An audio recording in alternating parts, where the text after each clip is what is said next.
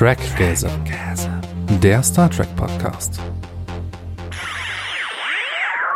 Herzlich willkommen zu einer neuen Folge von Trackgasm, nämlich Episode 98.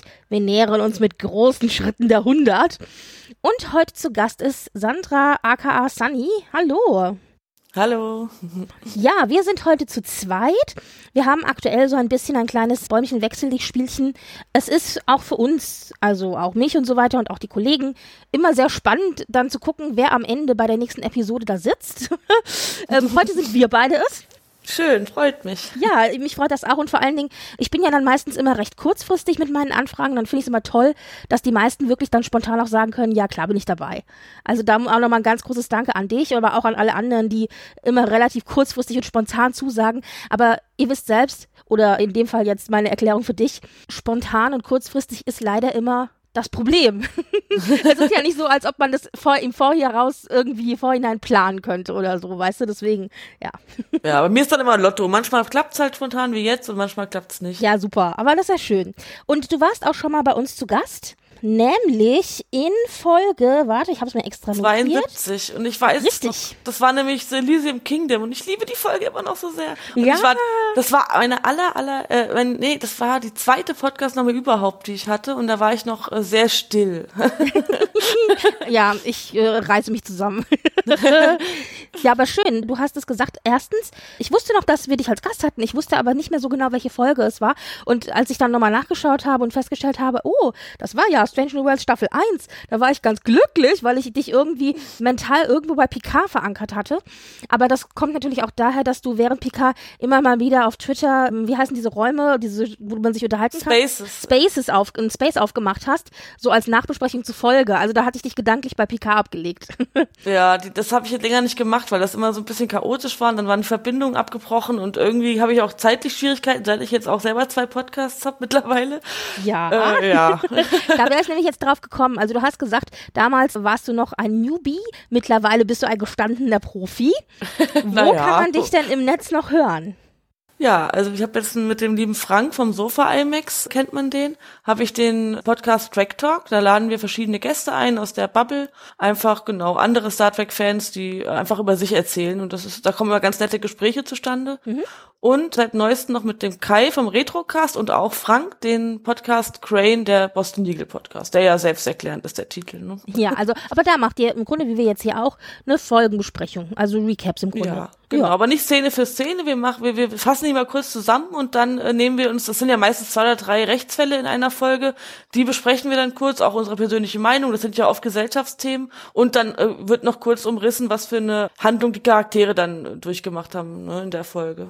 Das ist auch immer was, also theoretisch hatten wir das ja auch so vor, aber wir haben einfach festgestellt, dass die Folgen gerade bei, jetzt zum Beispiel Strange World nicht so viel, aber gerade bei Picard und Lower Decks und so weiter, da haben wir festgestellt, dass die Folgen oft so voll sind mit so vielen Easter Eggs, Nebeninformationen, Assoziationen, Verweise auf alte Folgen, alte Serien, was auch immer, dass wir es einfach nicht schaffen, alles abzudecken, was uns irgendwie wichtig ist, wenn wir nicht von Szene zu Szene gehen. Deswegen erkläre ich dann auch immer noch so, als ob die Leute die Folge nicht gesehen haben. Und eigentlich wollten wir von Anfang an es so machen wie ihr, dass wir sagen, okay, wir konzentrieren uns mehr auf das, was wir quasi davon halten und machen nicht wirklich so ein Schritt für Schritt Geschichte durch die Folge. Aber im Endeffekt hat sich das dann doch dahin entwickelt, weil wir sonst einfach gar nicht alles irgendwie erwähnen, was uns wichtig ist.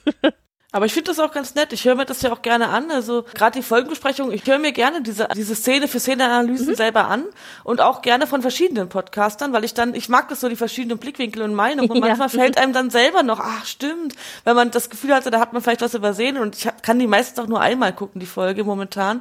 Ich finde das also sehr äh, guten Service von euch. Schön, na das freut mich. Ja, also wenn man dich weiterhören möchte, entweder bei Track Talk oder aber bei, wie heißt dein Boston Legal Podcast? Crane, der Boston Legal. Ah, okay, ja, gut. Ich habe Boston Legal, das ist so eine Lücke in meinem Serienwissen. Ich habe es angefangen zu schauen. Es ist ja eine Serie, wo auch William Shatner mitgespielt hat. Der hat auch, glaube ich, sogar mehrere Preise für seine Rolle bekommen, die auch ein bisschen crazy ist. Das ist also so viel wusste ich. Und dann habe ich gedacht, Mensch, und auch so viele andere Leute und so weiter. Mensch, das klingt doch, als wäre das für mich interessant. Ich mag ja auch so Anwalts-Procedural-Serien Ja. und so weiter. Gut, die ist jetzt aber auch schon ein bisschen älter und es fing schon mal damit an, als ich die angefangen habe zu gucken, dass ich dachte, Oh, so viele Staffeln. Das finde ich immer sehr abschreckend, weil ich, weil ich denke, wenn man was nachguckt und es sind so zwei, drei, vielleicht noch fünf Staffeln, okay. Aber dann halt so viele. So, das ist das eine. Und das andere war, ich habe dann tatsächlich angefangen zu schauen und ich fand's ehrlich gesagt langweilig. Ich bin jetzt bei Folge zwei. Ich, also ich gucke weiter, aber es war irgendwie so ein bisschen, ich fand's ein bisschen, es hat sich sehr gezogen. Ich glaube, wenn man dann mit den Charakteren vielleicht besser vertraut ist, dann guckt man ja auch um der Charaktere willen. Aber im Moment finde ich es noch ein bisschen langatmig und ich finde auch, das tut mir sehr, sehr leid. Wie gesagt, vielleicht wird's ja besser und ich erzähle in fünf Folgen was komplett anderes.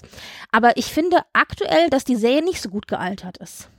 Also ich muss auch sagen, das haben wir jetzt gemerkt, als wir den Podcast angefangen aufzunehmen. Tatsächlich sind bei den ersten Folgen einige schwache dabei und auch einige nicht so coole Messages. Aber das wird, also meine Erinnerung Besser. wird wirklich besser, ja. Auch diese, also diese bekannten, wie sagt man, Plädoyers am Ende, die werden auch stärker und die werden dann auch mehr in den Fokus. Und auch diese äh, Figur Danny Crane ist ja eine der Hauptfiguren, der William Shatner der hat halt ganz tolle Nuancen später, weil es geht ja darum, dass er eine Legende ist und jetzt altert und dann auch Teil, das ist auch sehr schön gespielt, aber tatsächlich hast du recht, die ersten Folgen sind nicht so stark. Also mit, das ist aber gut, dass du sagst, weil das gibt mir Hoffnung. Dann bleibe ich dran. Ja. Sehr schön. Würde mich interessieren, dann mal, dann doch mal deine Meinung vielleicht nach der ersten Staffel zu Ja, da, genau, das wäre doch, das kann ich machen. Ja. Gut. Naja, also wie gesagt, du bist ja Star Trek-Fan und was ich bei dir so faszinierend finde, da hatten wir in der Folge, in der du schon mal da warst, drüber gesprochen. Deswegen kannst du es jetzt vielleicht ein bisschen kurz mal zusammenfassen, aber was ich bei dir sehr faszinierend finde, ist, dass du eigentlich ein sehr später Star Trek-Fan bist. Also nicht wie ganz viele andere, die wir da hatten, die sagen, ja, ich habe angefangen mit elf, zwölf, was weiß ich, als ich Kinderprogramm geguckt habe und dann war da plötzlich Star Trek, sondern du hast Star Trek ja erst vor drei, vier Jahren entdeckt, oder? Ja, so alt wie mein Sohn ist, also plus neun Monate. ja, also so knapp fünf Jahre mittlerweile. Ich war dann aber später erst auf Twitter, weil natürlich, wenn man ein Kind gekriegt hat, dann ist man erstmal Mit anderweitig anderen beschäftigt. Beschäftigt, ja. Genau, aber es war tatsächlich für mich der perfekte Zeitpunkt, weil äh, gefühlt kennen es alle seit dem Mutterleib, nur ich konnte, ich, es war wie so wie Star Wars, es war immer da, ich wusste, es existiert, jeder kennt Spock und Kirk, aber es hat sich nie so richtig ergeben. Und dann hatte ich endlich mal wirklich Zeit und habe dann äh, dank Netflix tatsächlich, weil bei Netflix ich das entdeckt habe, dass es da alles gab, TNG, DS9, Voyager, das war ja wie Weihnachten. ja, ja. Und dann habe ich da angefangen, das zu gucken und tatsächlich auch auch dann im Wochenbett noch, wo man ja total äh, so dünnhäutig und empfindlich, aber auch freudig, da Ja. hat man ja, ja, da hat man super viel Emotionen und dann sowas zu gucken und dann auch so diese Menschwerdung von Data zu begleiten, das war total für mich wahrscheinlich dann nur intensiver, als wenn ich jetzt die Folgen rewatche. Was ich gemerkt habe, dadurch, dass ich im Erwachsenenalter das zum ersten Mal geschaut habe, das fällt mir immer wieder auf bei Podcasts, die ich höre, dass so viele Barclay zum Beispiel nicht mochten, als sie jung waren. Da ich ja im jungen Jahren den nicht kannte, ich mochte ihn halt sofort, weil ich mich direkt damit identifizieren konnte und diese Ansicht nicht von einem Teenager hatte oder von einem Ja. Kind. Das ist mir schon öfter aufgefallen, so als Beispiel. Gibt noch ein paar andere Beispiele. Und natürlich, manchmal finde ich finde ich es schade, dass ich da nicht diesen Nostalgieeffekt so stark habe wie andere. Aber ich kann das trotzdem sehr abfeiern und bin froh, dass ich jetzt auch in der Star Trek Bubble bin, weil es hat auch einfach äh, tolle Menschen. Also irgendwie habe ich das Gefühl, Star Trek Fans sind generell dann auch so ein bisschen ja, die Message von Star Trek ist ja halt eine schöne, positive und ich habe das Gefühl, dass das die Fans dann auch so leben und das fühlt sich irgendwie cool an. Naja, wir wissen ja, es gibt auch ein paar Arschloch-Fans, leider auch im Star Trek-Fandom, aber Ja, wir, wir, ja, aber wir haben ja quasi unsere Bubble, sage ich jetzt mal, und Genau. das ist tatsächlich bei Star Trek auf Twitter, unsere Bubble ja für uns auch so kuratiert, dass die Leute, die da drin sind, im Grunde genauso sind wie wir, beziehungsweise ähnliche Denkweisen haben. Und das ist bei Star Trek natürlich eben dieses alles, also äh, quasi Umok, sag ich nur, ja, also und, Ja, und hab ich- positiv und Utopie genau. und so weiter, genau, ja. Das habe ich mir ja schon öfter erwähnt, aber ich hatte mir halt in, der, in meiner Jugend hätte ich mir solche Menschen gewünscht. Ich Ja. hatte oft viele toxische Menschen um mich herum. Heute, das Wort kannte ich damals noch nicht, aber heute würde man das ja als toxisch bezeichnen. Hm. Aber jetzt habe ich es jetzt. Es ist immer alles zu irgendwas gut und ich freue mich, Ja. dass ich jetzt so ein Teil der Bubble bin und viele auch schon persönlich getroffen habe aus der Fett, auf der FedCon oder halt mit den Leuten gepodcastet habe oder geschrieben habe. Das ist schon sehr schön. Ich habe eine spezifische Frage für dich, weil Mhm. du ja tatsächlich dann auf Netflix angefangen hast, auch TOS zu gucken. Kurze Frage, hast du wirklich auch, also erstens, hast du wirklich auch mit TOS angefangen oder hast du mit einer anderen Serie angefangen? Nein, ich habe nicht mit TOS angefangen, weil ich weiß gar alt, nicht warum. Weil alt. Nee, kann schon sein. Also alles, was nicht schwarz-weiß ist, geht für mich eigentlich klar. Aber ich, ich glaube, das war mein Mann vielleicht schuld. Aber hatte Bock auf TNG eher als Rewatch. Mhm. Und ja, also mir hat, ich fand den Picard sympathisch. Ich kenne ihn ja schon als von den X-Men, kannte ich ihn ja schon. Und da kannte ich halt Beck Stewart Profe und dann. Pro Professor X, Xavier, genau. Genau, Xavier. Oh Gott, Ja. oh, Wortfindungsschwierigkeiten. Hm. Genau, und ich habe mich dann also total wohlgefühlt mit TNG. Und äh, das ist genau mein Tempo. Ich finde das so schön, dass sie sich Zeit lassen, in den, dass man die Leute kennenlernt und äh, so in dieses Universum eintauchen kann. Und dann, ja, ich habe es dann chronologisch geschaut und muss auch zu meiner Schande zugeben, dass ich immer noch nicht alle TOS-Folgen gesehen habe. Ich gucke immer mal eine, aber ja. Ah. Weil da wäre meine nächste Frage zu gewesen. Und das, aber vielleicht hast du das ja jetzt gar nicht so erlebt, weil mich würde tatsächlich interessieren, eine Sache, die mich jedes, die jedes Mal stört bei Netflix mit TOS ist, und da habe ich letztes Mal drüber geredet, als es um The Cage ging und so weiter, dass Netflix tatsächlich, wenn du mit TOS anfängst zu schauen, dir als allererste Folge, als Folge null den Piloten zeigt, also The Cage, wo ja Pike noch Captain ist und wo wir auch auf Figuren treffen, die wir A in der ersten Folge von TOS dann gar nicht mehr wiedersehen und B, die Figuren, die wir wiedersehen, wie zum Beispiel Spock, sind völlig anders. Wir haben in Cage Ja. also noch einen sehr emotionalen Spock, der lacht und Witze macht und überhaupt sehr menschlich ist, sage ich jetzt mal. Und dann in der nächsten Folge, also dann Folge 1, haben wir einen sehr stoischen, vulkanischen Spock. Und ich denke mir halt immer, die Leute, die das erste Mal TOS anfangen zu gucken, die sehen ja, weil eben der Abspielalgorithmus so ist, als allererstes die Folge The Cage. Das Einzige, was einen darauf aufmerksam macht, dass das vielleicht keine reguläre Folge ist in der Abfolge ist, dass es die Folge 0 ist. Weil die meisten, die Netflix gucken, sich wissen, dass man eigentlich mit Folge 1 anfängt. Aber ich habe mich immer schon gefragt, wenn jemand das komplett neu sieht, dass, ob der nicht vielleicht völlig verwirrt dann da sitzt und sagt, verwirrt, ja. ich verstehe es nicht. Und das wäre meine Frage an dich. Ich war total verwirrt. Ich habe aber natürlich lebe ich in einer Zeit, wo man einfach googeln kann. Ich habe dann einfach ganz ehrlich gesagt gegoogelt, was das soll, warum, was ist das, warum ist da ein anderer Captain? Weil ich wusste ja auch, dass Kirk, der, also ich kannte ja Captain Kirk und kannte auch die Brückencrew und ich habe ja, ist ja nicht so, dass ich Star Trek gar nicht miterlebt habe. Ich habe es halt nie so intensiv geschaut, aber ich wusste schon, wie das eigentlich hätte aussehen müssen. Ja, hab und ich das ist ja auch in die gegoogelt. Popkultur im Grunde eingegangen. Ja, ja, genau. Ja, und ich habe dann aber trotzdem den Pilot mir erst angeschaut. Also Mhm. das, ich fand das ganz interessant. Genau, und ich glaube, Rachel Barrett und Spock sind ja die einzigen. Hat sie denn Genau. gespielt? Genau, doch, die beiden sind dann die einzigen, die dann weiter. Äh, aber ich fand das ganz cool eigentlich. Ich finde das schön, dass sie den mit hochgeladen haben. Ich bin da Komplettistin und mag das, wenn dann so viel wie möglich da geboten wird. Weil wer es nicht gucken mag, kann es ja überspringen. Ne? Und wer es gucken möchte, kann es. Aber sie hätten es vielleicht Pilotfilm oder irgendwie anders betiteln Genau, sie hätten es irgendwie ja. anders nennen. Das finde ich nämlich auch, sie hätten es irgendwie deutlicher markieren müssen, dass es eben eigentlich ja nicht mit zur Serie an sich gehört. Genau, ja, ja. Ja, genau. Ja, okay, gut, aber spannend, weil das war genau, das war immer so meine Frage. Ich war echt verwirrt erstmal. Da bin ich beruhigt, dass es also doch so ist. Ja. Gut. Star Trek. Du warst ja zu Gast bei Strange New Worlds Season 1. Deswegen, ja, du hast auf jeden Fall New Track gesehen. Picard hast du definitiv auch gesehen. Also hast du alles New Track gesehen oder gibt's was, was dabei ist, weil du sagst, nee, war nicht so meins? Also ich habe Picard gesehen, Lower Decks, äh, Lower Decks und der Stage Worlds, was gehört da noch dazu? Discovery und Prodigy. Da habe ich Prodigy habe ich gesehen, Discovery habe ich halt abgebrochen und habe bisher noch nicht wieder den, ich sag's mal gut Deutsch, den Arsch hochgekriegt, das weiter zu gucken.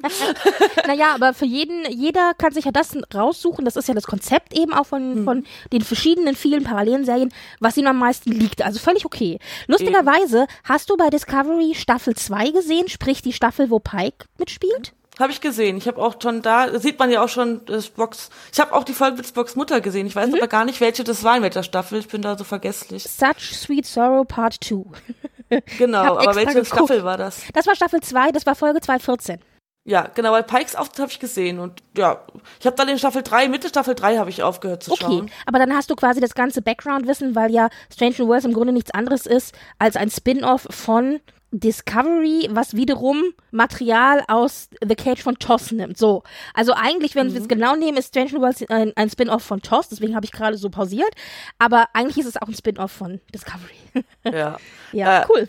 Erste Staffel fand ich super. Ich bin so gespannt, wie das dann auch weitergeht mit, mit, mit Pike sein, ja, mit seiner Zukunft. Man weiß ja schon, was, was ihm passiert. Mhm.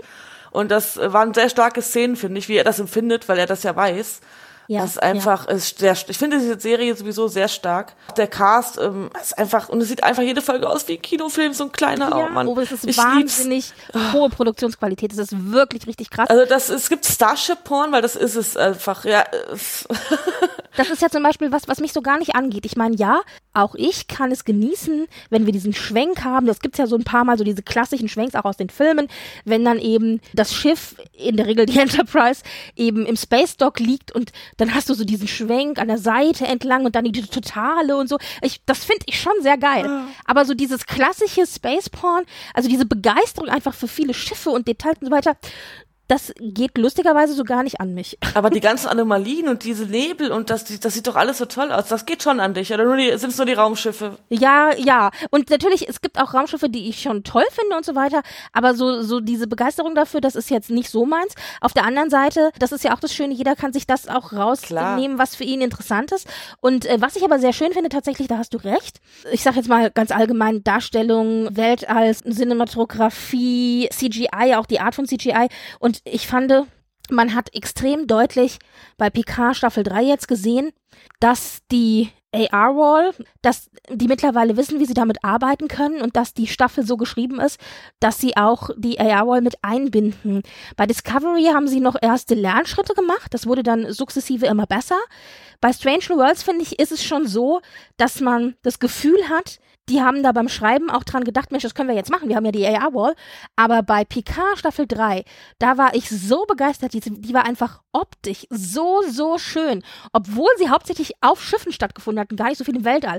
Aber das, was man gesehen hat, das war so, so toll. Und in dieser Folge ja auch wieder, da sehen wir ja dann, als sie bei den Karkov Karkovians, also ich glaube Karkovianer. Karkovianer, genau. Ja, sind, da sind sie ja auch in diesem ist es Subspace, ich weiß es gerade nicht, mal intertransdimensionaler ja, ja, äh, Space oder was auch immer. Auf jeden Fall, da sind sie ja, das ist ja auch die AR-Wall. Also ich meine, es ist ganz klassisch mit diesen Reflexionen und Farben und so weiter, dass sie da so umgibt, ja. Ja, das ist, äh, aber mein Mann mal hat ja Discovery zum Beispiel zu Ende geschaut und er meinte, bei Discovery sehen die vierte Staffel dann auch schon so richtig schön aus. Ja, also das ist natürlich, das die wachsen ja mit und er sagt, er fand die auch wieder besser, also er fand die gut äh, und er hat auch gesagt, die sind halt auch genauso hübsch, weil ich immer so schwärme, wenn wir Central Worlds gucken, da meint er, du ja. musst weiter gucken, weil das wird da genauso hübsch. Das stimmt und vor ja. allen Dingen in der, in dieser vierten Staffel hatte man ganz viele Möglichkeiten und Szenen, die eben auch an Plätzen gespielt haben, wo die AI-Wall und mit Wesen, wo die AI-Wall natürlich perfekt war für. Und das ist schon so. Ja, da war ich auch sehr überrascht von, weil ich gedacht hatte, uh, das kann auch bös nach hinten losgehen, wenn man da so, ich sag jetzt mal Doctor Who-Effekte hat, die dann doch immer so ein bisschen aussehen, als hätte jemand irgendwie daheim am Schreibtisch eine Nase auf ein grünes Kostüm geklebt. das ist der Charme von Doctor Who, ja, aber ja. Äh, aber für Star Trek ist es immer so ein bisschen quinsch. aber das ist das ist wirklich gut, ja, das stimmt. Ja, ich habe dann immer das Bedürfnis, diese Bilder so einzufangen. Also ich, man kann die ja nicht so. Das sieht immer so so toll aus. Wenn ich mir das dann als Bildschirmhintergrund mache, sieht das nicht mehr so schön aus, weil ich kann das nicht. Äh, also ich finde das, bin da unglaublich begeistert. Jedes Mal kann ich gar nicht glauben, wie es ich da sehe. Also ich bin ja. da leicht begeistert. es wurde jetzt gerade die Tage wieder ein neues Bild vom James Webb Space Teleskop äh, gezeigt von der NASA. Genau, und diese Bilder, die liebe ich, die kann ich dann immer, die, die funktionieren super als Desktop-Hintergrund. Ja, auf jeden Fall. Die haben auch auf der NASA-Seite einen Kalender und ich bin da mal ganz begeistert von und habe jetzt auch, ja, ich habe WhatsApp noch und äh, da kannst du ja immer so deinen deinen Status einstellen und das ja. mache ich normalerweise nie, weil es gibt nie was zu erzählen und ich muss nicht meinen einstellen, ob ich eine Pizza hatte oder ob ich die Tage irgendwo an einem schönen Kiosk vorbeigegangen bin. Aber woher soll ich das denn sonst wissen? ja, genau. Also, das also ist nämlich, ich bin so ein bisschen hin und her gerissen, weil ich lese den Status von meinen Leuten auch super gerne und möchte auch bitte wissen, ob sie eine Pizza hatten oder am Kiosk vorbeigelaufen ja. sind. Aber ich selber mache das echt super selten. Manchmal bei Dingen, die ich halt toll finde und dieses Bild hat mich so begeistert, dass ich das auch oh, eingestellt schön. habe. Und lustigerweise habe ich von ganz vielen Leuten Feedback bekommen mit Herzchen und Herzaugen, von denen ich gar nicht gerechnet hätte, Siehste? dass die überhaupt das lesen. Und ich dachte so, okay, wow, ich muss euch alle zu Star Trek bringen. Ja, das Schöne beim Status bei WhatsApp ist, man kann ja so viele Leute auch wegblocken. Ich blocke dann so Arbeitskollegen, ja. Keine Ahnung, das geht, ich habe keine ja, Ahnung. Okay. Weil ich zum Beispiel, meine Familie ist recht verstreut und ich möchte gern auch, dass sie mal äh, so ein bisschen sehen, was wir so machen mit dem Kleinen. Jetzt hat er der Geburtstag und da poste ich dann schon mal, weil auf Twitter kann ich ja sein Gesicht nicht zeigen und mhm. ich muss das irgendwo hinpacken. Und ja. dann blocke ich halt alle, die das nicht sehen sollen, weg und dann sieht das nur meine Familie und dann freuen die sich und sehen, dass wir einen schönen Tag hatten und andersrum genauso. Ich sehe dann auch, was die mit ihren Kids gemacht haben, weil man sich halt leider nicht so häufig sieht, wie wir es gerne würden. Dafür finde ich den Status echt praktisch. Gut, wie hat dir denn, ich höre heraus, eigentlich muss ich die Frage gar nicht mal stellen, weil ich es schon heraushöre, aber wie hat dir Staffel 1 denn von Strange Universe gefallen? Denn das ist ja jetzt Staffel 2 und darauf baut es ja auf. Also mein Mann und ich gucken das zusammen, weil wir das, so, wenn so ganz besondere Serien gucken wir mal zusammen und wir saßen beide nach der ersten Folge da und hatten, waren so weggepustet, wir hatten die gleiche Frisur wie Ensign Mount. also wir sind wirklich begeistert. Ich freue mich einfach auf jede Folge so sehr und das merke ich immer daran, wenn ich etwas genau an dem Erscheinungstag sehen will, mhm. dann merkt man ja selber, wenn man jetzt, es gibt ja auch Serien, ja gut, gucke ich am Wochenende, aber ja. da, nee, ich, ich bin dann immer schon ein bisschen genervt, weil ich habe Donnerstags Homeoffice und kann das dann im Homeoffice nicht gucken, mhm. weil ich auf meinen Mann warten muss, der Donnerstag ja. Präsenz hat, ja. Aber zweimal gucken, nee, da bist du dann so loyal. Nein, sagst, nein, nein. Okay. Äh, äh. Das finde das doof, wenn einer das dann schon kennt und nee, also da warte ich dann. Es fällt mir aber zunehmend schwerer. Gerade jetzt im Hinblick auf die Musical-Folge, auf die ich mich freue und ah, hoffentlich kommt. Ja. Ah, endlich. Ich wollte gerade sagen, ich wusste nicht, dass es, es ist das wahrscheinlich ist es, ist es die nächste schon? Ich weiß es gerade nicht. Ich muss noch mal gucken in die, in die. Folge 9 habe ich irgendwo ne, Dann gelesen. ist Folge 9. Nein, dann ist es noch nicht nächste Woche. Aber nächste Woche ist, glaube ich, die Spoiler. Also jetzt ist eh alles Spoiler. Ich packe das so ja, zwischen ja. zwei Spoiler. Äh, ich glaube, nächste Woche ist, glaube ich, die Crossover-Folge, oder? Ist das nicht? Oder? Oh, ich weiß es gerade nicht. Warte mal. Ich guck gerade noch mal. Äh, jetzt, ich behaupte das hier jetzt einfach alles. Ich guck jetzt gerade noch mal. ich google's mal. Moment. Ach, das wäre der Hammer. Lost in Translation ist nächste Woche. Klingt wie ein Film mit Bill Murray. Nein, es ist noch nicht nächste Woche. okay. Entschuldigung, habe ich mich fett getan. Aber Lost in Translation, also ich hoffe, inständig, ich persönlich hoffe, wir haben so eine Turmbau zu Babel-Geschichte, wo der, der Universaltranslator ausfällt. Ich hoffe ah, es. Und ich ah. hoffe, dass Uhura ihren großen Shining Moment hat. Aber ich weiß. Ja, aber es haben ja alle ihre eigenen Folgen so gefühlt. Und es wäre ja jetzt an der Zeit, dass Uhura ihre Folge das bekommt. Finde ich, find ich geil. Aber Was ich übrigens cool finde, also dass es jetzt jeder so ein bisschen seine Stärken ausspielen kann, von den Schauspielern auch, nicht nur von den Charakteren. Das finde ich echt, haben sie schön gemacht. Wobei ich tatsächlich immer noch sehr traurig bin, in Anführungszeichen, dass Ortegas, die angebliche Ortegas-Folge eigentlich gar keine richtige Ortegas-Folge war, weil wir sind weder deep gegangen, noch irgendwie haben wir sehr viel von ihr gehabt. Denn mein Name ist Erika Ortegas, ich fliege das Schiff, ist zwar lustig, aber nichts anderes als eine Berufsbezeichnung. Das, das war, war für mich.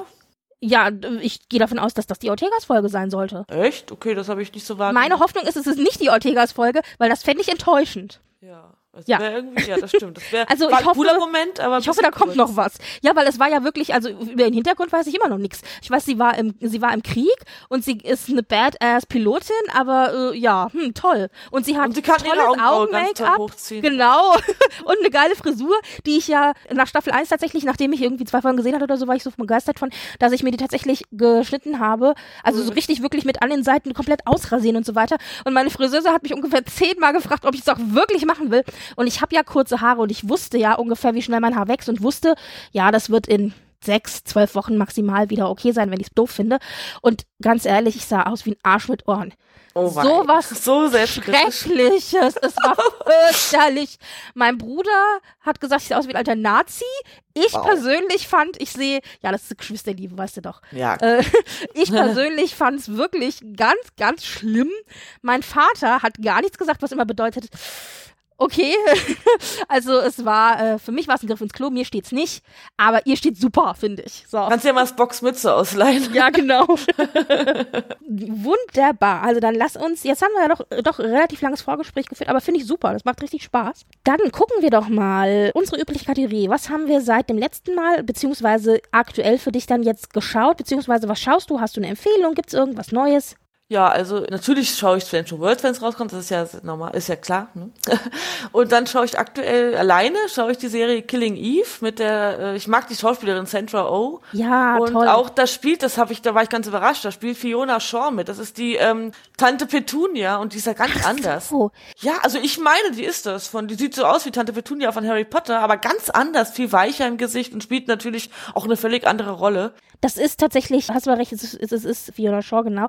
Ähm, ja, und der, also und ich sag jetzt mal im weitesten Sinne Gegenspielerin von Sandra O oh ist ja Jodie Comer. Ich finde, die spielt auch ganz toll. Ja, das ist nicht, ja. Super, genau. ich lieb's. Ich lieb's so ich fand, sehr.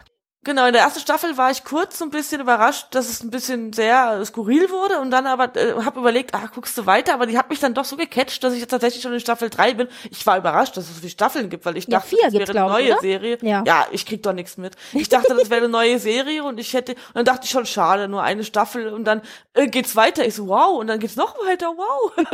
das war sehr schön. Ja, ich bin jetzt aber noch nicht fertig. Bin jetzt irgendwo in Staffel 3. Also das war ein Gassenhauer in Großbritannien, da ist es echt, also hatte das super super Einschaltquoten und Sandra Oh vor allen Dingen, aber Jodie Comer auch, aber Sandra Oh hat ja wahnsinnig viele Preise super. dafür bekommen.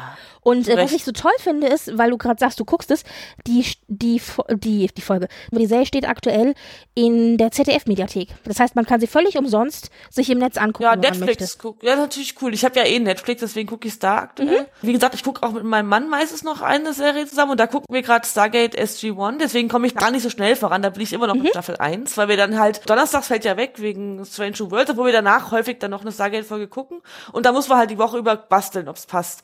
Und deswegen sind wir da erst in Staffel 1, aber ich bin sehr begeistert. Ich mag die Charaktere jetzt schon sehr doll nach, glaube ich, acht Folgen. Ist es Und, das erste äh, Mal, dass du Stargate guckst? Ich habe das, also ich kannte schon Carter und O'Neill. Ich habe das ja früher, als lief das ja im Fernsehen. Meine Brüder haben das geschaut mein, und habe dann auch ein bisschen mitgeschaut. Aber ich hatte unglaublich viel vergessen. Ich hatte noch so Tieralk im Kopf, äh, in der Tat, ne und so. Aber ich wusste nicht mehr so hundertprozentig, was da. Also diese Ägypten-Anleihen, das wusste ich schon. Aber ich hatte mehr davon. Ich sag mal, ich wusste mehr als von Star Trek, als ich Star Trek jetzt neu angefangen habe. Aber trotzdem ist es alles sehr in Vergessenheit geraten. ist halt ewig her und ich habe es lange, lange nicht gesehen. Und es macht jetzt richtig Spaß, das nochmal neu zu entdecken. Und viele Folgen, man hat ja früher nicht jede Folge geguckt wie heute. Ich habe das dann mal eingeschaltet im Fernsehen und dann habe ich auch mal wieder fünf Folgen nicht gesehen. Das war ja früher auch ganz anders mit dem Fernsehschauen bei uns in der Kindheit. Es gab Ja, halt ja. ein Fernseh für alle und abends hat der Vater entschieden, was geguckt wird. Ja. Und tagsüber mussten wir raus. Ne? Also wir durften auch vor 18 Uhr da nicht reinkommen, was im Dorf normal war. Äh, Wenn die Kirchenturmuhr geklingelt hat, durften wir alle nach Hause laufen und vorher waren wir draußen. Ne? Deswegen hatten wir nicht so viele Gelegenheiten zum Fernsehen, was aber auch nicht schlimm war jetzt. Ist, genau. Und da freue ich mich jetzt, dass ich so Sachen nachholen kann und nochmal anschauen kann. Cool. Ich habe gerade nochmal gecheckt, es gibt tatsächlich alle vier Staffeln in der ZDF-Mediathek und zwar auf Deutsch und im Original. Das ist ja schön. Also da könnt ihr dann gucken. Ich packe euch den Link in die Shownotes. Und äh, Stargate ist auch sowas, das habe ich sehr, sehr geliebt. Das habe ich regelmäßig geschaut, als es lief. Das ist eine Serie, die ich tatsächlich gerne mal wieder schauen will. Also da müsste dringend mal ein Rewatch gemacht werden. Ich habe tatsächlich die eine oder andere Folge, die ich mir ab und zu mal rauspicke. Und es gibt eine Folge, und jetzt weiß ich natürlich nicht mehr, wie sie heißt, aber es gibt eine Folge, da spoilere ich jetzt ein ganz kleines bisschen, weil du weißt nicht, was passiert. Die ist im Grunde eine Parodie auf Star Trek und Red Shirts. Und die liebe ich so, so, so, so sehr. Das ist eine meiner absoluten Lieblings-Stargate-Folgen, weil ich mag einfach komisches Stargate und ich, ich mag übrigens auch komisches Track. Also da Ja. ist der Bogen jetzt äh, zu, ähm, zu dieser Folge gar nicht mehr so weit, aber das ist ja cool. Ja, wunderbar. Was habe ich so geguckt, geschaut, gelesen, gehört? Ich habe die Woche ein Hörbuch zu Ende gehört und zwar Cozy Fantasy. Ich wusste gar nicht, dass es sowas gibt, also gemütliche oder Wohlfühl-Fantasy. Ich kenne Wohlfühl-Krimis. Das sind ja immer so die, wo ein Kriminalfall und in der Regel hast du entweder eine ältere Dame, die strickt und dabei irgendwie einen Krimi löst oder eine junge Dame, die irgendwie, keine Ahnung, einen Teeladen hat, einen eigenen und dabei einen Krimi löst. Also immer so ein bisschen so dieses sehr gemütliche Ambiente und dann stirbt halt irgendwie einer so. Also Cozy, Cozy Crimes kannte ich. Und jetzt gibt's offensichtlich auch Cozy Fantasy. Und ich dachte, wow, habe ich noch nie Klingt gut. erlebt und habe dann natürlich sofort reingehört. Und zwar ist das vor, mh, ist es, ich glaube 21 ist es rausgekommen, wenn ich mich täusche, von Travis Baldry, Legends and Latte, beziehungsweise auf Deutsch heißt das Ganze dann Magie und Milchschaum, was ich eine sehr schöne Übersetzung finde von Legends and Latte, weil du die Alliteration halt drin hast. Und ich habe jetzt gesehen, dass sie jetzt gerade das Hörbuch rausgebracht haben und habe mir dann das Hörbuch eben auf Deutsch angehört. Normalerweise höre ich die Sachen bevorzugt tatsächlich auf Englisch. In dem Fall war das deutsche Hörbuch aber wirklich sehr, sehr toll gelesen von Stefan Kaminski. Also ich kann es sehr empfehlen. Klingt gut. Und es ist tatsächlich, tatsächlich cozy Fantasy. Im Grunde, wenn wir ehrlich sind, ist es ein Coffeeshop Au, also Alternative Universe, ein Coffeeshop Au mit Fantasy Kreaturen in einem Fantasy-Setting. Es ist jetzt nicht das klassische Fantasy-Abenteuer, aber du hast halt, ich weiß nicht, Oger und sprechende Mäuse und äh, Gnome und äh, Zwerge und sowas. Also das hast du alles. Und das alles kreist sich halt so um dieses, um dieses Café namens Magie und Milchschaum. Ja. Schön. Also es ist wirklich sehr, sehr niedlich. Dann habe ich tatsächlich noch einen Science-Fiction-Film gesehen. Der war recht kurz, der ging, ich glaube, eine Stunde 30 oder so. Und zwar auch wieder sowas sehr Spezielles. Ein Sci-Fi Time-Travel-Indie-Film. Und ich so, das Okay. gibt es, ja. Also es ist tatsächlich so ein, ein Low-Budget-Sci-Fi-Film von einem Regisseur. Das ist, glaube ich, sogar sein erster großer Spielfilm. Der hat ursprünglich mal einen Kurzfilm gemacht, äh, quasi aus dieser, und hat aus dieser Kurzfilm-Story hat er jetzt eben diesen Film gemacht. Lola heißt er. L-O-L-A, eigentlich eine Abkürzung für eine längere Geschichte, aber äh, abgekürzt Lola. Und die Prämisse ist eben klassischer Time-Travel-Trope, klassische Zeitreise-Trope. Die Prämisse ist, dass zwei Schwestern in den 30ern, also 38 in Großbritannien. Wenn wir 38 hören, zucken wir schon zusammen, Zweite Weltkriegszeit, also kurz vom Zweiten Weltkrieg dann, vom, vom Start, dass zwei Schwestern in Großbritannien als kleine Genies ein, im Grunde ein Radio erfinden oder eben so eine, so eine ähm, Empfangswelle und wirklich auch so wie so diese 30er und 40er Jahre Technik, also wirklich auch total retro und alt und so. Und mit dieser Empfangsantenne können sie Radiosendungen und TV-Sendungen aus der Zukunft empfangen. Das heißt, die sehen dann eben sowas wie Woodstock oder Ah. keine Ahnung, David Bowie, der halt singt oder äh, ja, also ganz verschiedene Dinge eben, schon 20, 40 Jahre früher. Äh, die Mondlandung in den 60ern und alle solche Dinge und äh, sind halt ganz begeistert und so weiter. Und ja, und das Ganze hat mir wirklich gut gefallen. Also es ist natürlich jetzt nicht so, dass die das Trope neu erfinden. Das definitiv nicht. Es ist jetzt nicht die super kreative Zeitreise-Story, aber, und das ist das, was mir so gut gefällt daran, es ist alles in Schwarz-Weiß gefilmt, auf 16 Millimeter, also so wie man damals tatsächlich in den 30ern auch gefilmt hat, wenn man gefilmt hat. Das mag für manche echt anstrengend sein. Ich habe auch die Kritiken gelesen, die das ganz fürchterlich fanden. Für mich hat das super funktioniert, weil es dir natürlich vormacht, dass du Aufnahmen siehst aus dieser Zeit und die ganze Technik und so weiter, die du da siehst. Das hat alles so diese, wirklich dieses Feeling von den 30ern, von den 40ern und du siehst dann auch Ereignisse, zum Beispiel in der Wochenshow, also die damaligen Nachrichten.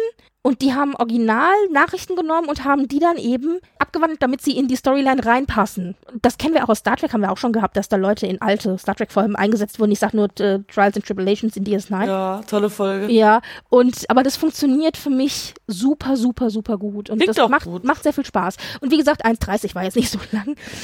Ja. Ja, also das kann ich Und in empfehlen. dem Fall ist ja das Schwarz-Weiß auch ein Stilmittel. Und das Richtig, äh, genau, finde ich genau. dann auch wieder was anderes. Ja. Ich kann halt verstehen, wenn jemand sagt, schwarz-weiß und dann, dann wackelt die Kamera da auch noch so rum, das muss ich jetzt nicht unbedingt haben. Das kann ich schon verstehen, ja. Also es ist halt echt wirklich äh, was, also lustigerweise, ich habe da extra Kritiken mir dafür angeguckt für den Film hinterher, weil ich dachte, jetzt bin ich mal gespannt, ob andere das auch so gut fanden wie ich. Und du hattest echt von grottig schlecht bis ich liebe es alles. Wirklich Ja, alles. Ich habe das- noch nie so unterschiedliche Kritiken in meinem Leben für einen Film gesehen. Ich dachte, wow. ja, das ist halt auch die Wahrnehmung des Zuschauers ist halt sehr unterschiedlich. Ne? Deswegen ja. bin ich auch immer sehr vorsichtig, Serien, die ich nicht mag, als schlecht zu bezeichnen, weil nur weil ich sie nicht mag, ist sie halt nicht schlecht. Die ist nur nicht nach meinem Geschmack. Und da die Menschen die Sachen ja nicht für mich schreiben, ist es halt manchmal so. Ja, ne? ja. äh, interessanterweise, und das war was, was mich ein bisschen geärgert hat. Ich hatte jetzt die Möglichkeit, den Film zu sehen übers schwedische Fernsehen. Da ist es oft so, dass Serien und Filme sehr viel früher im schwedischen Fernsehen in der Mediathek stehen, also so wie bei uns ARD oder ZDF, weil die halt natürlich keine Synchronisation machen, sondern die hauen nur Untertitel drunter. Und da ist es oft Ah. so, dass die relativ zeitnah die Sachen drinne haben. Manchmal dauert es genauso lang wie bei uns, aber oft ist es so, dass die Sachen viel früher drin haben. Auch Staffeln viel früher schon. So zweite Staffel, dritte Staffel. Ich so, ja, Gott sei Dank, wo es in Deutschland irgendwie noch ein halbes, dreiviertel Jahr dauert. Naja, und Lola zum Beispiel ist jetzt auch, der Film ist von 2022, also der ist schon über ein Jahr lang draußen. Gut, es war so eine Indie-Perle, der hat sowieso wenig Kino, ähm, Kinos gehabt, in denen es gespielt wurde. Aber der kommt in Deutschland erst jetzt im Dezember 2023 in die Kinos. Und wahrscheinlich dann erst, und zwar am 23. Dezember. Ist auch so ein toller Tag. Wer geht denn am 23. Dezember Ja. ins Kino? Aber okay. Und also der kommt erst im Dezember in die Kinos. Das heißt, der, die werden wahrscheinlich in so kleinen Programmkinos vermutlich spielen, wenn sie denn überhaupt spielen. Dann wahrscheinlich so Dezember, Januar oder auch zwischen den Jahren. Also ich kann mir nicht vorstellen, dass da viele Leute den sehen. Nichtsdestotrotz landet der hoffentlich dann auf einer Streaming-Plattform, wo andere Leute das sehen können. Und aktuell ist der zum Beispiel auf allen englischen großen Streaming-Plattformen kannst du den sehen. Du kannst den bei YouTube sehen, bei Amazon und ich glaube auch bei Apple, aber nur auf der englischen Plattform. Bei Amazon in Deutschland gibt's den nicht. Oh, ja. Und das ist halt echt ätzend. Also Leute, ich habe jetzt Werbung gemacht. Merkt euch Dezember. Ich werde es im Dezember nochmal sagen. Ja, auf jeden Fall. Klingt gut. Aber ich finde auch, Oder ehrlich holt gesagt, euch deutsche. Synchros. äh, ich warte aber gern länger, wenn ich dafür eine tolle Synchro bekomme, muss ich ehrlich sagen. ja, Ja, wunderbar. Dann machen wir einen kurzen Schnellritt durch die News. ja. Also, ich meine, die großen äh, Nachrichten si- sind dass jetzt neben den Schreibern, also den, den Autoren, die ja schon seit Mai streiken, jetzt auch seit Donnerstag die Woche die Schauspieler streiken als die Autoren jetzt gestreikt haben, die die Drehbücher schreiben und so weiter, da wurde ja schon gesagt, also für uns jetzt als äh, für uns als Star Trek Fans meine ich jetzt, da ist ja noch alles viel weitreichender. Und das können wir jetzt auch alles gar nicht besprechen, aber da hieß es schon, als die Autoren gestreikt haben, ja, es werden sich wahrscheinlich Staffeln, die gedreht werden, auch von Star Trek verschieben um eine gewisse Zeit und da habe ich auch schon gesagt, egal, wie heißt es so schön, also ich da bin ich so sozialdemokratisch veranlagt, dass ich sage, ich stehe da hinter euch, also auf die Barrikaden, Gewerkschaften vor, weißt du so, der kleine Mann gegen die großes Big Business und so. Das ist natürlich auch David gegen Goliath, da bin ich natürlich absolut auf der David-Seite. Ja, natürlich. und jetzt haben aber eben auch die Autoren, die Schauspieler gesagt, dass sie streiken. Und das ist natürlich den, ich sage jetzt mal Big Business, das heißt die großen Hollywood-Studios, aber eben auch die Streaming-Dienste. Das ist natürlich mit das Schlimmste, was denen passieren kann, wenn jetzt quasi, also die Leute, die wirklich wichtig sind, ich meine, die Autoren sind auch wirklich wichtig, aber die Schauspieler sind natürlich auch richtig wichtig, wenn die halt sagen, gut, wir streiken zusammen. Und das ist wirklich das erste Mal seit 1960, dass beide Gewerkschaften parallel zusammen streiken. Interessanterweise war das 1960 Ronald Reagan, der Chef der, der Schauspielergewerkschaft war. Weil Ronald Reagan, okay, der amerikanische Präsident, der war ja Schauspieler. Und ich wusste aber nicht, dass der auch mal eben Chef von der Gewerkschaft war. Aktuell, deswegen hat man es vielleicht gesehen, ist eine der äh, Vorstandsvorsitzenden oder eben Chefs, sage ich jetzt mal ganz lapidar, Fran Drescher, die Schauspielerin, oh, die, die, die Nanny äh, gespielt die Nanny. hat. Genau. Das habe ich auch mal gerne geschaut.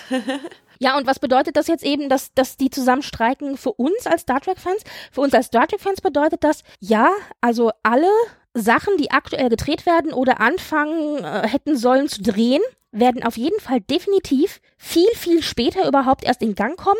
Vermutlich wahrscheinlich, also ich habe eine Prognose gehört, dass jemand meinte, der Streik wird wahrscheinlich bis, bis Frühjahr 2024 gehen, was extrem lang wäre, ehrlich gesagt. Ja, das stimmt. Und das wäre dann quasi ein halbes Jahr. Also ich denke, wir müssen schon realistisch gesehen ein halbes Jahr, Jahr tatsächlich rechnen mit Dingen, die sich nach hinten dann schieben. Es bedeutet aber auch, und zwar während des Streikes dürfen Schauspieler, also äh, Schreiber, also Autoren ja sowieso ja auch nicht, aber dürfen Schauspieler weder filmen, weder Serien noch Filme filmen oder irgendwelche anderen Produktionen. Sie dürfen an keinen Pressekonferenzen teilnehmen, keine Filmpremieren, keinen Walk über den roten Teppich oder sonst irgendwas. Und sie dürfen oder sie sollen nicht eben Promotion machen für ihre Projekte, was bedeutet auch keine Promotion bei Conventions.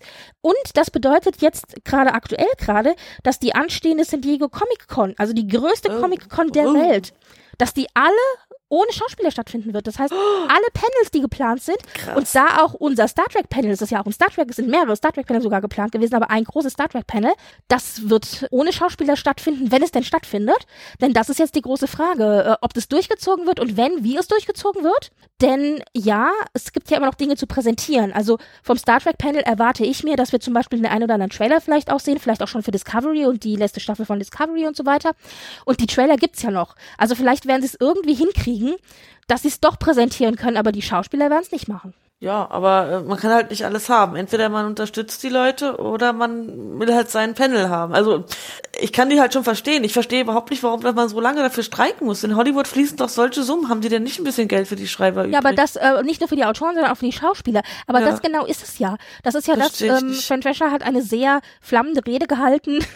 äh, man merkt, ich, ich weiß, es ist böse, wenn ich das so sage. Man merkt aber schon, dass die Frau Schauspielerin ist. Also ich hatte durch echt das Gefühl, dass sie eine Rede hält in einem Film über die Gewerkschaften, wo sie die große David-Figur ist gegen eben Goliath Big Business. Ich dachte so, wow, also es, ist, es war schon sehr, sehr also hochgeputscht und so. Ich glaube das auch, aber es war auch schon sehr medienwirksam, wie sie das so präsentiert hat.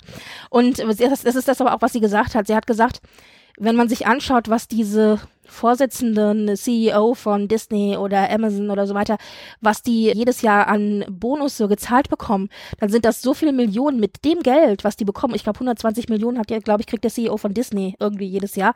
Also ich hatte, ich hatte gelesen, ich weiß jetzt nicht, ob das stimmt, aber ja. auf jeden Fall in mehrere Millionen Höhen.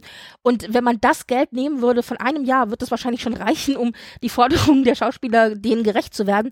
Worum es in erster Linie geht, und das ist bei den Autoren ja auch genauso, aber vor allen Dingen bei den Schauspielern auch, dass sie sagen, die Industrie hat sich so weit verändert, dass wir einfach eine Anpassung, eine Aktualisierung der gängigen Verträge brauchen. Und dazu gehört eben auch, jetzt ist Streaming ist ein Modell, das jetzt reingekommen ist. Also wenn wir uns angucken, welche Streamingdienste welche Serien machen, auch die Star Trek. Ich meine, Paramount macht Star Trek. Amazon macht Herr der Ringe. ja, äh, Harry Potter wird kommen, also Game of Thrones, ja, also die, die großen, die wirklich großen Serien, äh, Stranger Things, äh, Netflix, die wirklich ziehen, das sind alles St Streamingdienst produzierte Serien. Das sind nicht ja, nur die Studios. Marvel ist ja Disney. Ja, Marvel ist ja, also Disney ist ja alles, ist ja Star Wars, Marvel Ja, und so, die haben ja alles gekauft. Genau, aber das sind eben die Streamingdienste und dafür gibt es tatsächlich noch keine Abmachung, die sozusagen als Standard für alle gilt und die haben jetzt vier Wochen miteinander verhandelt und Van Drescher hat auch gesagt, also erstmal war sie super überrascht, wie weit auseinander die zwei Parteien, die zwei Seiten sind und dass ja aber offensichtlich auch noch nicht mal wirklich was angeboten ist, was der Rede wert wäre. Also nach dem Motto, sie wollen einen Dollar mehr und sie kriegen aber nur 10 Cent angeboten. Also es muss wirklich richtig krass gewesen sein, auch unverschämt, was da eben angeboten worden ist oder eben nicht angeboten worden ist. Und der letzte sozusagen Tropfen, der das fast dann zum Überlaufen gebracht hat, war der Vorschlag von der Big Business Seite, also von den Studios, dass sie gesagt haben, wir legen euch einen Vertrag vor, von dem möchten wir, dass ihr den unterschreibt, nämlich, dass alle Komparsen, die im Hintergrund irgendwie im Bild stehen oder durchlaufen, sich damit einverstanden erklären, dass sie von AI, also künstlicher Intelligenz, Computer und so weiter, komplett gescannt werden und einmalig dafür das Komparsengehalt bekommen, aber wir danach für immer die kompletten Rechte an dem Wow. Image, an die, dem, dem, dem Bild haben und das für immer benutzen können und aber nicht nochmal zahlen müssen, sondern einmal nur dieses Komparsengehalt rausgeht. Und da waren die richtig Wow. sauer drüber. Und da habe ich gesagt, das ist so unverschämt. Im Endeffekt bedeutet das, dass die ganzen Komparsen ersetzt werden sollen. Die wollen am Ende alles mit dem Computer generieren und damit fallen dann 20, 40, 60, wie auch immer Komparsen weg, die sie nicht zahlen müssen, ja. Und hier geht es ja nicht bei der Gewerkschaft. Hier geht es ja nicht um die großen Hollywood-Schauspieler, ja. Die können bei den Millionen, die die verdienen, Hunderttausende, was die verdienen auch immer, die können so einen Streik problemlos überleben, sondern es geht darum, in der Gewerkschaft sind 100, ich glaube 160.000 Leute in dieser Schauspielergewerkschaft. Da gehören Schauspieler dazu, da gehören aber auch Leute dazu, die vielleicht als Komparsen arbeiten, da gehören Stuntmans dazu, da gehören Synchronsprecher dazu, da gehören Puppenspieler dazu. Also da gehört einfach eine ganz große Menge an Leuten aus der Industrie dazu. Und das sind die Leute, um die es geht, weil die leben im Grunde oft von Job zu Job weil die machen nicht das große Geld in der Regel. Das große Geld machen die Hollywood-Stars. Und die müssen ja auch viel mehr sich abrackern, um überhaupt mal so eine Ja, und die äh, machen das in Rolle der zu Regel, weil die das lieben. Also die machen es nicht, um damit reich zu werden. Das kann nicht jeder Hollywood-Star werden. Und bei der Musik ist es ja zum Beispiel so, da gibt's ja Tantiemen. Also wenn dein Song wieder gespielt wird oder äh, wieder gezeigt wird oder im Radio kommt oder so, dann kriegst du dafür Tantiemen. Und so ein System gibt's auch für Film und Fernsehen. Das heißt, wenn deine Serie mehrfach wiederholt wird im Fernsehen und so weiter, kriegst du immer ein paar Cent. Und im Grunde gibt es ganz viele Schauspieler, die als Komparsen irgendwo im Hintergrund gestanden sind oder durchs Bild gelaufen sind oder so, die von Monat zu Monat halt ihre, ich sage jetzt Tantiemen, das heißt irgendwie anders im, im Schauspielbusiness, einsammeln und da also eben von Check zu Check leben. Da sind auch so Dinge von abhängig wie zum Beispiel Krankenversicherung, weil du musst zum Beispiel nachweisen, dass du so und so viel Jobs im Jahr gemacht hast oder im Monat gemacht hast, damit du deine Krankenversicherung behalten kannst als Schauspieler. Deswegen gibt es ganz viele Serien und auch bei Star Trek war das teilweise so, wo Leute verpflichtet worden sind, auch ältere Schauspieler in kleinen Rollen, in kleinen Nebenrollen, damit als als Gefallen in Anführungszeichen, damit sie eben ihre Krankenkasse behalten können, dass sie sagen können, okay Leute, ich habe die erforderlichen Auftritte, die ich nachweisen kann im Monat, damit ich weiter als Schauspieler gelte und weiter in der Krankenkasse bleiben kann. Und lauter so Geschichten. Ja, ich wusste gar nicht, wie weit das. Also ich habe ich hab mal so einen Schauspieler, der also so ein Deutscher, der ist nach LA gegangen und versucht da Jobs zu bekommen. Habe ich mal eine Weile wieder angeschaut und das fand ich schon echt krass, was der da alles machen muss. Der ist dann am Ende sogar in einem Film gelandet mit Ja. äh, wie heißt die, wie heißt diese äh, von Hunger, Ga äh, Hunger Games die Äh, J Jennifer, Lawrence. genau. Ach ja, Die hat lustig. noch irgendeinen, ja, da hat er dann eine Komparsenrolle bekommen und der hat auch erzählt, was das für ein Stress teilweise ist und was man da, ja, also das ist, das ist ein echt hartes Business. Ja. Und ich kann nicht verstehen, dass, und das mit der äh, KI, das überrascht mich nicht, aber ich finde es einfach krass. Also leider überrascht ich finde total nicht, unverschämt, überhaupt diesen Vorschlag zu machen. Ja, aber überrascht es dich denn, wenn du überlegst, wenn du siehst, was die da treiben? Also, Aber dann sage ich tatsächlich Leute auf die Barrikaden. Ja, also dann nee, verstehe das ich dürfen das. die auf keinen Fall zulassen. Also ne. heute fand ich's toll, weil ich ja, äh, das ist immer alles auf Englisch und das fällt mir dann nach einer Weile schwer, diese ganzen Fachbegriffe und Abkürzungen, SAG, AFTRA, Dingsbums. Und heute hat der Ensign Mount oder heu- ich, ich habe zumindest heute gelesen, auf Ja, Twitter ganz ja. viele Fragen beantwortet und da kann man so schön einfach überse auf Übersetzen drücken. Sehr. Und da habe ich mir so ein bisschen was durchgelesen. Das hat er ja zum Beispiel gesagt, er will er kann uns natürlich nichts vorsagen und aber er wird die Streamingdienste kündigen. Genau, also jemand hat die Frage gestellt, was können wir denn als kleine Leute und nicht Schauspieler, können wir irgendwas machen, um euch zu unterstützen? Ich meine, es gibt auch Leute, und das ist, finde ich, total witzig, also was heißt witzig, aber auch krass, wenn die da demonstrieren, dann ist es echt noch so wie 1940 in den Filmen, wenn die so mit den Holzplakaten vor der Tür stehen und wirklich so Picket-Lines machen, weißt du, wo ich immer dachte, krass, das ist wirklich noch wie in so Filmen, ja. Und wenn dann, dann auch noch die Gesichter stehen, die du kennst, hast du echt das Gefühl, da wird gerade ein Film gedreht. Ja, ich muss immer an den an den als Meme denken. Ich bin so sauer, ich habe ein Schild gebastelt. Ne? Ja, und naja, auf jeden Fall, es gibt Leute, die dann eben auch zum Beispiel Wasser und Getränke und sowas oder Essen mal vorbeibringen. Aber wenn jetzt einer sagt, zum Beispiel wie wir, der sagt, wir möchten es unterstützen, was können wir machen? Das war die konkrete Frage. Und dann hat Anson Mount gesagt, ich halte mich da raus, ich kann da, ich kann da nichts machen, ich kann nur über mich persönlich reden. Ich werde alle meine Streamingdienste kündigen. Und ich dachte so, wow, das ist mal konsequent. Äh, das ist gut, dass du den erwähnt. Ich werde euch den Thread verlinken, der ist relativ lang. Das fand ich aber toll, weil Mount im Grunde gesagt hat, das, und der Meinung bin ich auch, er sagt, er kann total verstehen, dass man als Fan angepisst ist, weil man möchte halt natürlich so schnell wie möglich wissen, wie die Serie weitergeht, wie die Staffel weitergeht. Man möchte das sehen, weil man das liebt und so. Aber man ist ja nicht angepisst auf die Schauspieler, sondern man ist ja sauer auf die großen Studios und die Streaming-Dienste und so weiter. Und da muss man unterscheiden. Und ich bin dann ehrlich gesagt auch da bereit, als Fan zu sagen, ja, es ärgert mich. Ja, ich habe teuer Geld für ein Panel auf der Comic-Con bezahlt und es ärgert mich jetzt einfach. Aber ich unterstütze das. Und der Meinung bin ich auch. Also ich finde es jetzt sehr spannend zu gucken, wie das weitergeht. Und die Star Trek-Fans haben sich da auch geschlossen, alle dahinter gestellt. Die haben ja auch schon bei den Schreibern, also bei den Autoren ja, sind die ja auch schon aufgetaucht, bei den Picket Lines und so weiter. Und das ist jetzt im Grunde nur der letzte offizielle Schritt, dass sie gesagt haben, okay, wir machen das auch. Und ich glaube, damit hat tatsächlich die andere Seite nicht gerechnet. Ja, das kann, das kann ich mir vorstellen. Also Ich find's sehr, sehr ich spannend Hab auch, alles. äh, ich habe auch äh, freudig festgestellt, dass ich in unserer Bubble mal wieder nichts Negatives gehört habe. Also die stehen dahinter, die Leute finden das gut. Also äh, ich, die ersten Bilder, die ich da gesehen habe, waren ja Jerry Ryan war ja eine, die hat sich schon sehr früh dazu positioniert. Was Die hat ich auch bei den mitbekommen hab. Autoren mitgestanden Genau. und wie auch so andere Genau. auch, ja, ja, ja. Und wird halt immer mehr und die Leute äh, haben halt nur Zuspruch übrig und das finde ich super, weil Streikrecht ist wichtig und wenn sich da was ändern lässt, und das ist ja nun mal in diesem millionenschweren Business, äh, wen wollen die denn verarschen? Also mal ganz ehrlich, die, da ist Geld. Eben, Sonst genau. doch mal die richtigen Leute. Und wie wichtig ist denn bitte ein Schreiber? Ohne Story kann ich noch so tolle Föhnfrisuren und Schauspieler haben, das bringt mir halt dann gar nichts. Genau, ja. Ja, also das ist wirklich jetzt ein Thema, da habe ich jetzt relativ lange drüber gesprochen, aber es ist auch ein Thema, das mich echt mit bewegt. Und ja, und man natürlich als. Star Trek, als Star Trek-Fan natürlich auch. Ja, genau. natürlich. Ja, Patrick Stewarts Biografie kommt raus. Wenn wir den Stars nicht dabei zugucken können, wie sie Panels machen und auch keine neuen Serien kriegen, müssen wir halt mehr lesen.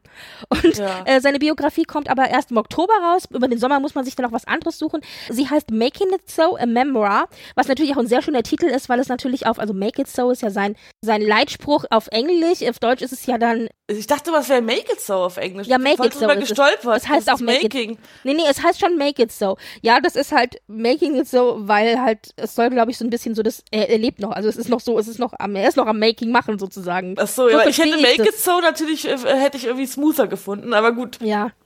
Ähm. Äh, wie, ich vergesse, oh Gott, ich mit, äh, was sagt er nochmal auf Deutsch? Energie, oder? Nee, was sagt er? Machen ähm, die es so. Ich find's super. Nee, Sagt nee, nee, auf nee, was sagt er denn? Der hat doch eine Catchphrase auf Deutsch. Energie und, und er sagt aber auch, machen Sie es so. Das wird ja eins zu eins übersetzt, das Make It So. Aber was sagt er denn, damit das Schiff losfliegt? Energie, oder? Ja, Engage ich dachte, ist es, ja. Engage ist es. Aber sagt er, ich hab's gerade, äh, Gott, ich Nee, habe äh, die einfach nur ein Wort. seit Jahren nicht mehr gesehen. Er sagt nur ein Wort. Ja. Und hebt dann immer seine Hand, so, ja. Auf jeden Fall, äh, das kann man auch mittlerweile schon vorbestellen, wenn man möchte. Das werde ich definitiv auch lesen, wahrscheinlich sogar eher hören. Patrick Stewart liest bestimmt selber, da bin ich mir sicher. Das ist doch schön. Dann ist Manny Koto gestorben, Producer für so Serien wie 24, American Horror Story, aber eben auch für Star Trek Enterprise. Er ist in Season 3 eingestiegen und war dann äh, für den Teil von Season 3 und dann für Season 4 eben der Showrunner und ist dadurch natürlich sehr eng mit Star Trek verbunden, hat auch in anderen Star Trek Serien äh, teilweise mitgespielt, mitprodu also mitproduziert, mitgearbeitet und ja, schade, ist jetzt leider leider an Krebs verstorben. Na, Krebs. Ja, scheiße. Ja. Ja. Dann haben wir FI Entertainment, die Schiffsmodelle rausbringt. Und zwar super teure, extra Hochglanz Deluxe-Modelle ab 15.000 Euro aufwärts. Okay, damit hatte sich das für mich erledigt. Ich wollte ja eh keine haben, ne? Ja, aber also wenn einer will, guckt's euch an. Das ist ja, ich, ich schmeiß euch den Sei jedem rein. gegönnt, der Genau. leisten kann. Na, das ist also, es tut mir leid, wenn wir jetzt schon wieder bei Big Business sind. Das ist halt für so Leute wie Bezos, die sagen, sie sind Star Trek-Fans und die kriegen ja auch 120 Millionen jedes Jahr. Die können sich 15.000 Euro und mehr leisten für so ein Modell. Also bitte. ja. Ja. Dann haben wir ganz viele Nominierungen gehabt und es ist natürlich jetzt hochironisch, dass gerade jetzt, wo die Schauspieler gesagt haben, wir streiken oder wir gehen in den Streik, eben die ganzen Nominierungen kamen. Äh, Picard ist für zwei Emmys nominiert worden, nämlich für Outstanding Contemporary Make-up und für Outstanding Prosthetic Make-up. Das sind ja auch Kategorien, gerade Make-up und so weiter und Maskenbildner und so, wo ja Star Trek oft nominiert wurde. Aber die klassischen Schauspielnominierungen, die haben wir mal wieder nicht bekommen. Es ist ja nichts Neues. Und es ist leider auch immer noch so, und ich finde es aber so krass, weil dieses Jahr haben die richtig, richtig Kohle gerade in die Kampagne für Picard Season 3 gesteckt. Und ich hätte gedacht, es bringt mehr. Also es ist jetzt schon enttäuschend mit nur zwei Nominierungen. Ja, für die Schauspieler tut's mir leid, aber für mich persönlich muss ich sagen, so Preisverleihung, äh, das verfolge ich nicht so stark. Ich freue mich für die Leute, aber ja, ich kann das nicht einschätzen. Preise Leute, sagen nichts über die Qualität des, eben. des Werks aus. Aber ja. Diese Preisverleihungen sind ja auch alle so ein bisschen, wie soll ich sagen, so richtig neutral empfinde ich das halt nicht und deswegen gebe ich da nicht so viel drauf. Ne? Aber es ist natürlich schon schön, wenn man sozusagen von der eigenen Industrie auch anerkannt wird. Aber Ja, das klar. ist, äh, ja, naja, jetzt ist ja sowieso äh, keiner von den Schauspielern dann da, deswegen macht es nichts. Dann haben wir acht HCA TV Awards, Hollywood Critics Association, apropos von der eigenen Industrie. Und da haben wir acht Nominierungen, nämlich Patrick Stewart als äh, Best Actor in a Streaming Drama Series, also bester Schauspieler, J Jerry Ryan als Best Actress in a Supporting Role, also beste Nebendarstellerin in a Streaming Drama Series. Brent Spiner, also klar, Data und alle Songs hat er ja gespielt als Best Supporting Actor in a Streaming Drama Series. Also alles immer in a Streaming Drama Series. Also bester Nebendarsteller. Michelle Furbs, die Role Laren spielt, gespielt hat in PK, als bester Gaststar in einer Dramaserie.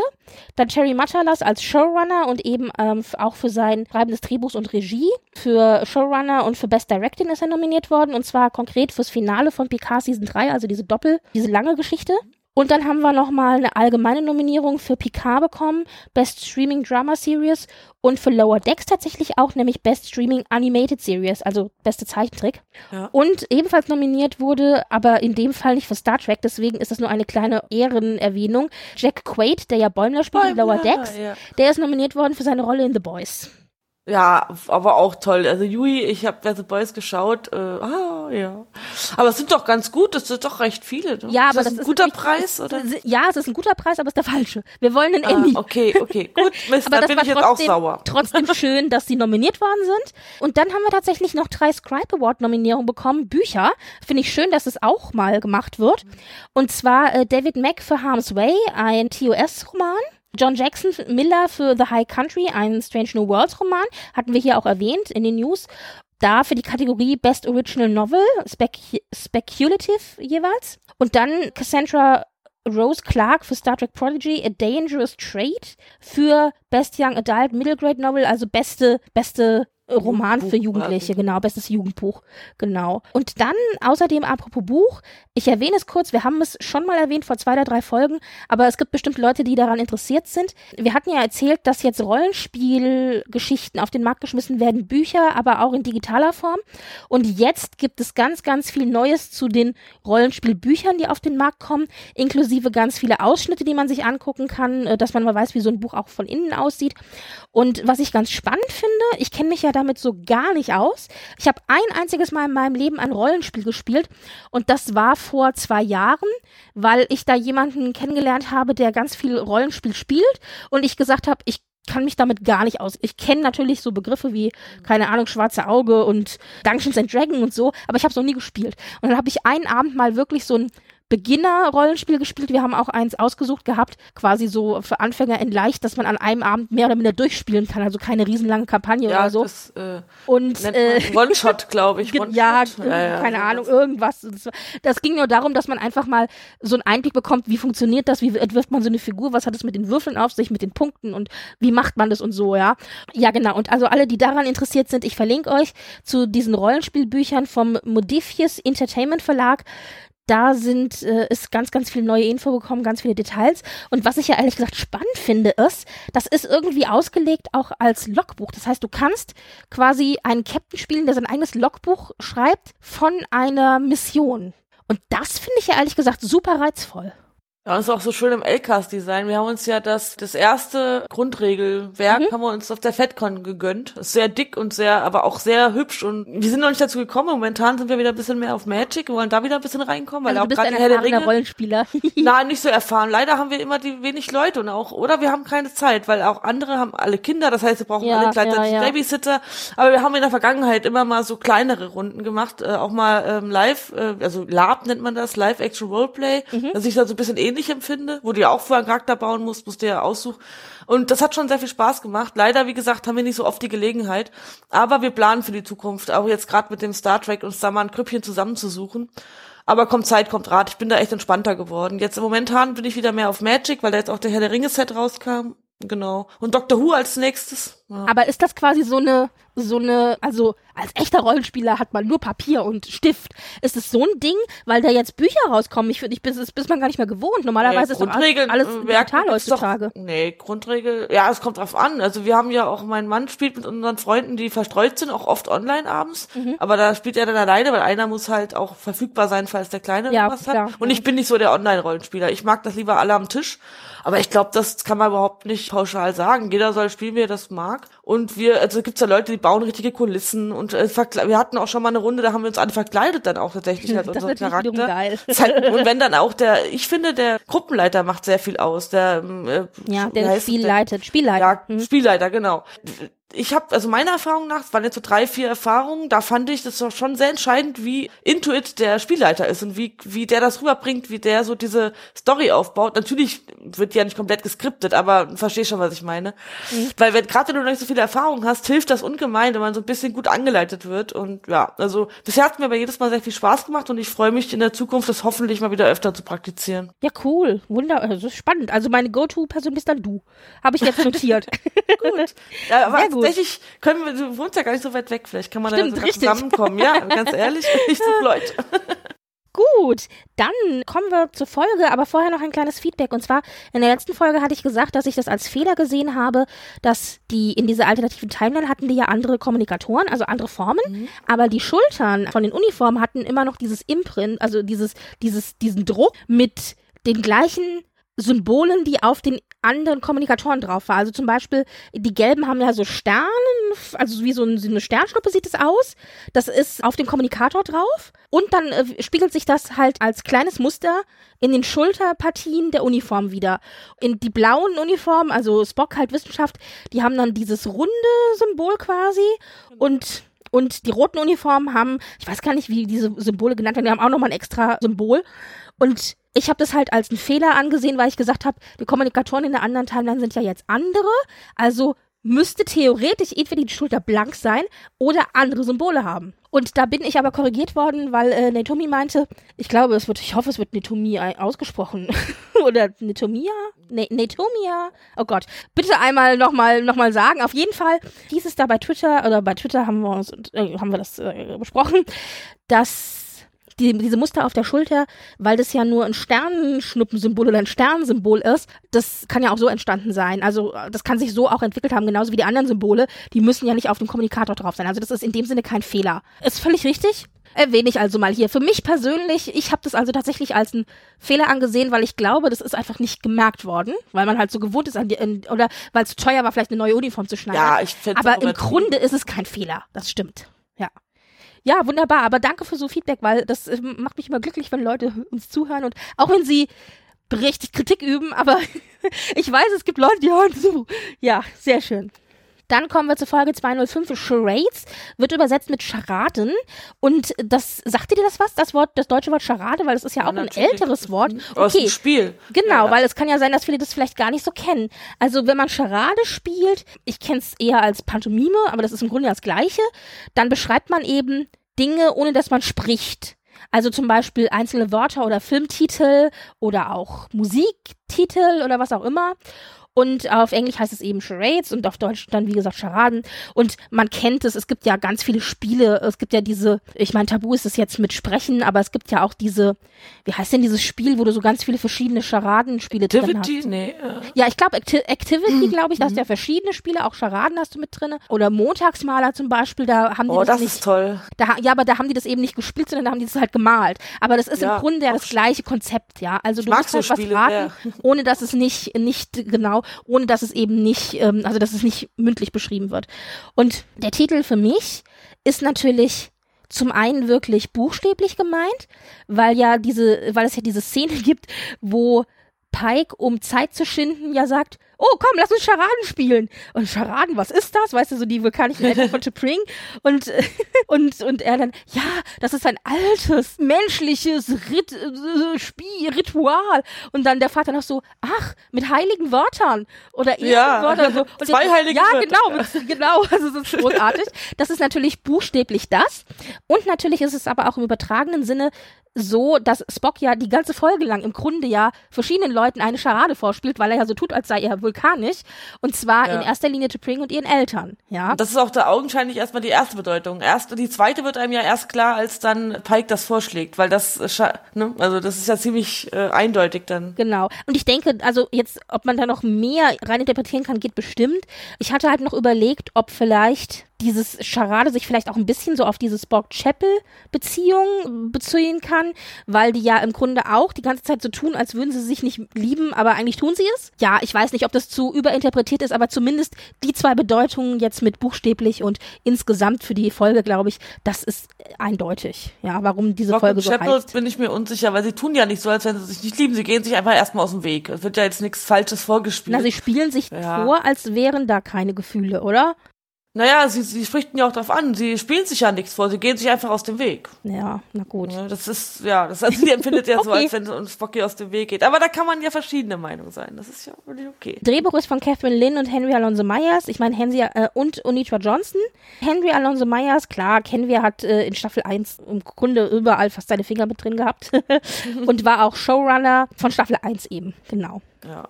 Und Regie hat geführt Jordan Canning und es setzt sich fort auch wieder eine junge weibliche Regisseurin, die einige Credits hat, also so drei, vier, fünf Credits und eben da auch eben noch weitere Credits sammelt. Also da haben wir schon gesagt, dass wir es toll finden, dass es unterstützt wird. Win-win für alle Seiten, weil Jordan Canning dadurch mehr Credits für die Industrie halt bekommt, noch sagen kann, wow, ich habe an einer Star Trek Serie quasi Regie geführt und äh, auf der anderen Seite dann eben aber auch Star Trek sagen kann, ja, sie war nicht so teuer, aber sie war super. ja. Ja. Dann gucken wir mal. Und zwar, es ist ja doch ein bisschen so, in der ersten Staffel fand ich, hatte man doch immer sehr deutlich oft die Folgen aus einer gewissen Perspektive. Diesmal ist es so, dass wir so ein bisschen die Folge aus der Perspektive von äh, Chapel haben, aber auch von Spock. Und deutlich am Anfang ist es tatsächlich Chapel auch, weil wir ihren persönlichen Logbucheintrag hören. Und das finde ich schön, dass wir immer wieder wechselnde Logbucheinträge hören. Also von Laan haben wir schon einen gehört, klar, von Pike sowieso. Spock hat jetzt hier auch einen Logbucheintrag in dieser Folge gehabt, zusammen mit Chapel eben. Also man, man hat so ein bisschen immer Einblick in verschiedene. Ich mag das auch sehr gern. Ich habe mich gefreut, als die weibliche Logbuchstimme mal wieder war.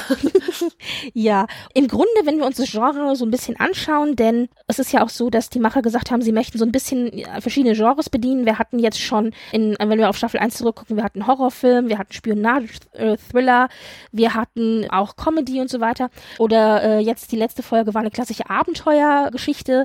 Und hier würde ich sagen, hatten wir so eine klassische Screwball-Comedy, also so eine Verwechsel dich Farce im Grunde mit übertriebenen Humormomenten. Also das ist ja, was Screwball eigentlich ist, also leichte, witzige Unterhaltung sozusagen. ja. Das wird einem auch relativ schnell klar, dass das auf die Jahre hinausläuft, weil ich habe mich da sehr gefreut. Ich liebe komisches Star Trek. Ich bin da immer sofort an Bord. ja, auf jeden Fall. Äh, es beginnt damit, dass die Enterprise auf dem Weg zum Mond von Kharkov ist, im vulkanischen Sternsystem. Das heißt, sie sind von Vulkan nicht so weit weg. Und auf dem Mond gibt es eben archäologische Überreste von einer Zivilisation, die es zu erforschen gilt, denn diese Zivilisation ist, ist weg, also die ist irgendwann verschwunden.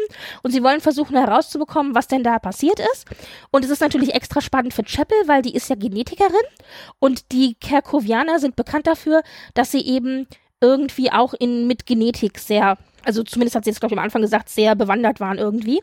Sie hat dann ein klassisches Flyby-Manöver, also wir fliegen mal über den Mond und gucken mal und so und schauen mal, ob wir was entdecken können, denn es gibt nicht nur diese archäologischen Überreste, sondern es gibt auch eine Anomalie, eine Energieanomalie, und das muss näher untersucht werden. Und das ist die Mission, die dann Chapel und Spock zusammen machen werden. Das erfahren wir halt jetzt aber erst etwas später. Ähm, denn weil sie jetzt eben diese Untersuchung des Karkovianischen Mondes machen müssen, haben sie plötzlich etwas, was es sonst nicht so häufig gibt, nämlich Freizeit. Das heißt, die ganze Crew arbeitet im Grunde nur in Teilzeit und wir kriegen so ein bisschen zu sehen, was so verschiedene Leute eben in ihrer Freizeit machen. Wir bekommen Chapel zu sehen, wie sie mit Uhura und Ortegas in der Bar sitzt, in Freizeitklamotten auch und irgendwie einen Drink trinken und sich unterhalten. Ja, also so und verschiedene so Einstellungen bekommen wir zu sehen oder zum Beispiel auch Chapel, die mit Benga, nee, nicht mit, mit wem trainiert sie? Doch. Verschiedenen Leuten mit. Also sie soll diese drei Grundsätze der archäologischen irgendwas Richtig. sagen. Sie, sie Und dann trainiert sie mit genau- einem Benga für ihr Vorstellungsinterview an der Vulkanischen Wissenschaftsakademie, weil da will sie ja das Stipendium haben. Und dieses Interview, das steht jetzt eben an, dieses Vorstellungsgespräch. Da trainiert sie eben die Regeln mit dem Benga. Aber mit drei verschiedenen Leuten, glaube ich. Jede Regel wird bei der anderen Szene gesagt. genau. Aber das ist wirklich so ein Deep Dive, weil, also wir kriegen die Regeln ja vorgesagt im Grunde. Und zwar sind das die Regeln von Dr. Roger, Roger Corby. Das sind die drei Grundregeln, die er entwickelt hat. Ach, von ihrem zukünftigen. Und äh, Dr. Roger Corby, wenn man das weiß, hier ist ein großer Spoiler. Wenn ihr nicht hören wollt, überspringt es. Aber wir wissen, Dr. Roger Corby wird später Chapels Verlobter werden.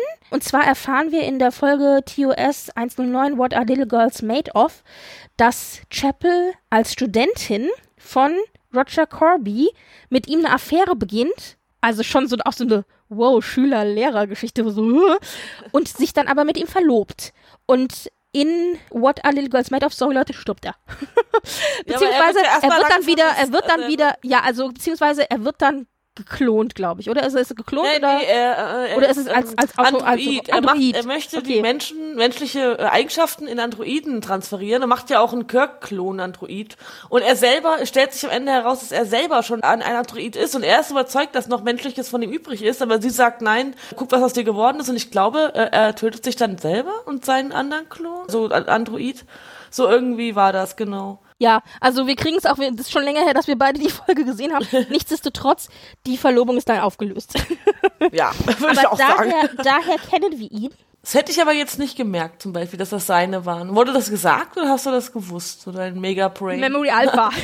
ah, okay, gut. Ich hatte, also doch, es wurde gesagt, dass es seine, seine drei Grundprinzipien sind. Das wurde gesagt, aber man muss dann natürlich äh, wissen, wer Corby ist. Ach Und genau, ich hätte den Namen nicht mehr auf die Reihe bekommen. Daran liegt's. Ich wusste die Story noch, aber ich hätte den Namen nicht mehr gewusst. Deswegen, jetzt äh, fügt sich alles in meinem Kopf sehr gut. Ja, und äh, das war genau, das war ich. Doch Corby hat mir schon was gesagt. Ich konnte es nur nicht einordnen. Und dann und dann so, ah, okay, gut, das war der. genau, ja. Ja, also Memory Alpha ist mein Freund in der Beziehung. ja klar. Ich weiß das sonst auch nicht. Genau, und das waren, aber das war wirklich so ein Deep Dive, das waren halt seine drei Regeln. Und die übt sie für das Vorstellungsgespräch, genau. Ja, das man- Vorstellungsgespräch später ist ja dann aber gar nicht mit Corby. Das hat mich irgendwie so verwirrt.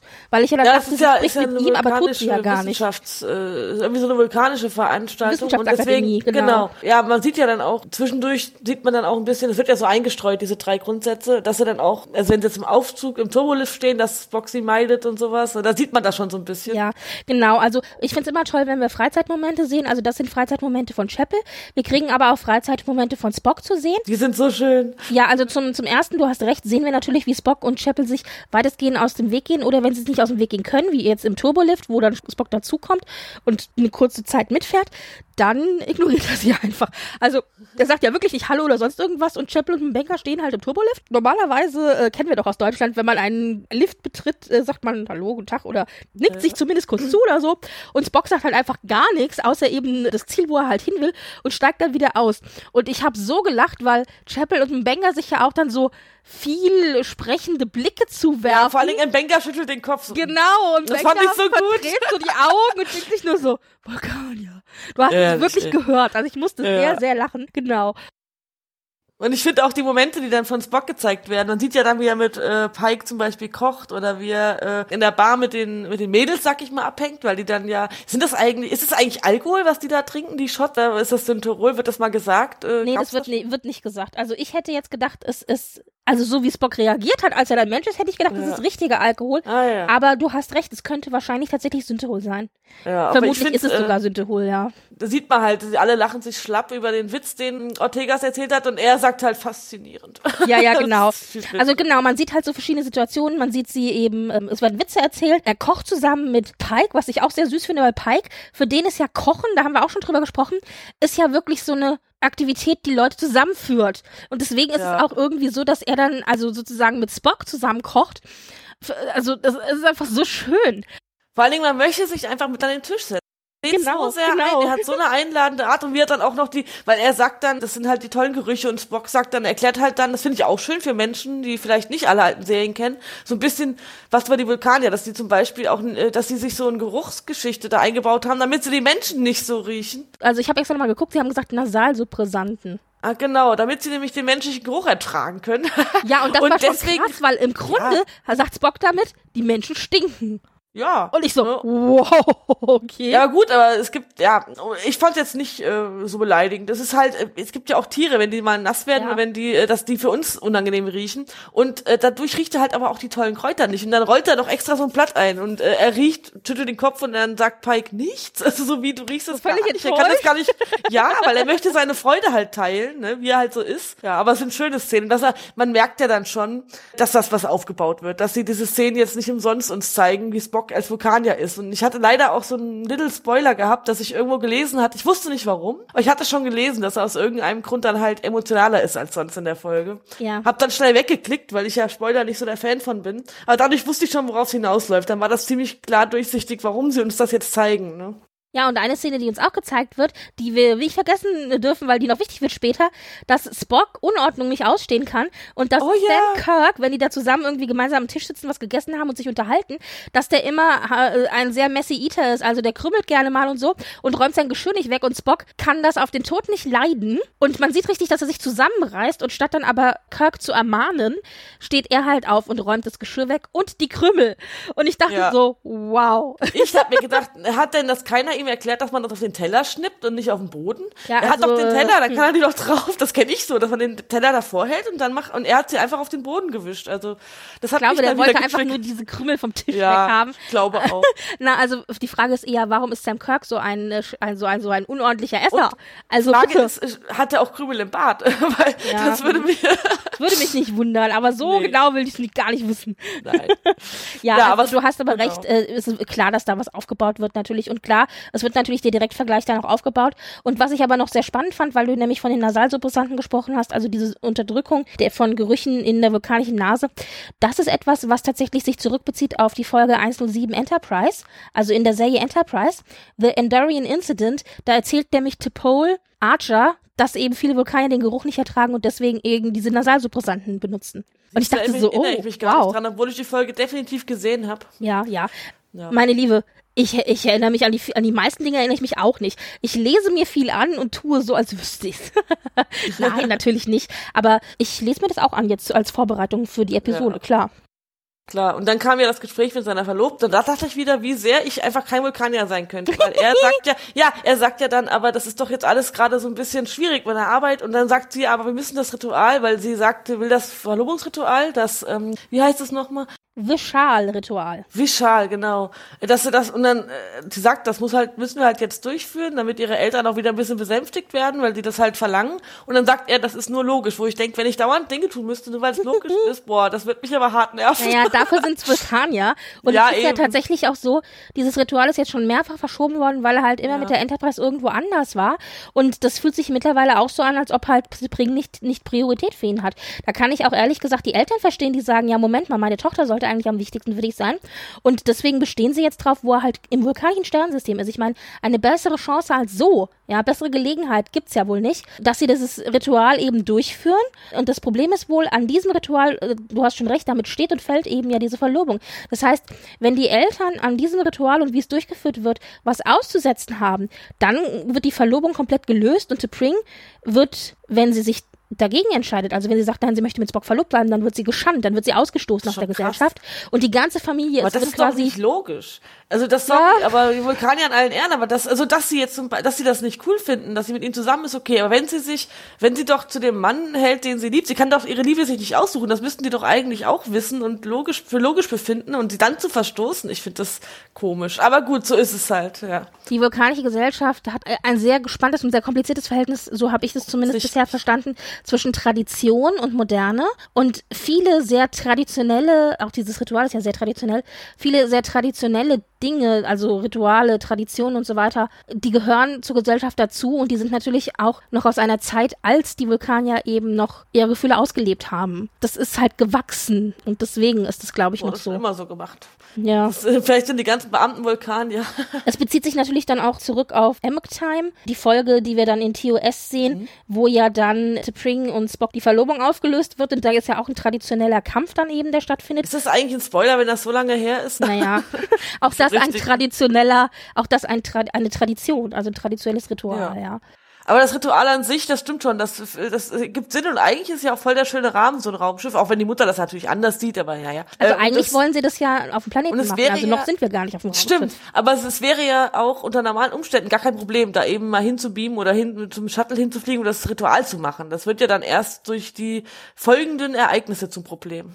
Und äh, schön ist auch noch, dass dann, als Spock so ein bisschen abgelenkt ist im Gespräch mit Pike, dann sagt, it's a big deal. Und ich so, oh Ja. wow, also es ist wirklich extrem wichtig. Er sagt in Deutsch ja dann auch, wie ihr sagen würdet, das ist ein großes Ding. Ne? Genau. So das, ja. ich fand's super. Was ich übrigens noch sehr schön fand, war in dem Gespräch mit T'Pring, er empfängt ja das Gespräch in seinem Quartier und da sehen wir, dass er das auf so einem typischen TOS-Style äh, Bildschirm macht. Also so wie diese viereckigen Bildschirme, die man auch in der alten TOS-Serie gesehen hat. In der Zwischenzeit, also beziehungsweise als nächstes ist es dann so, dass Chapel und Spock sich eben auf diese Mission machen, um die archäologischen Überreste auf dem kerkovianischen Mond zu untersuchen und diese Energieanomalie. Und natürlich ist es so, die Anomalie, Anomalie führt dann auch, was, was für Gründen auch immer, zu einem Unfall. Das Shuttle kentert bzw. stürzt Die ab. fliegen da rein, ja. Genau, also die werden reingezogen im Grunde, genau. Das, das Shuttle, es gibt einen Shuttle-Unfall, dann ist quasi schwarze Ausblende und dann sieht man, wie Spock auf der Krankenstation auf der Enterprise wieder erwacht und über ihn gebeugt sind Mbenga, Pike und Chapel und da erfährt er eben, dass es den Unfall gegeben hat, dass aber beide unverletzt sind und in der Nähe der Enterprise quasi irgendwie, äh, also im Shuttle schwebten und das aber alles, ja, wie gesagt, alles, auch das, also auch das Shuttle war quasi repariert und geputzt.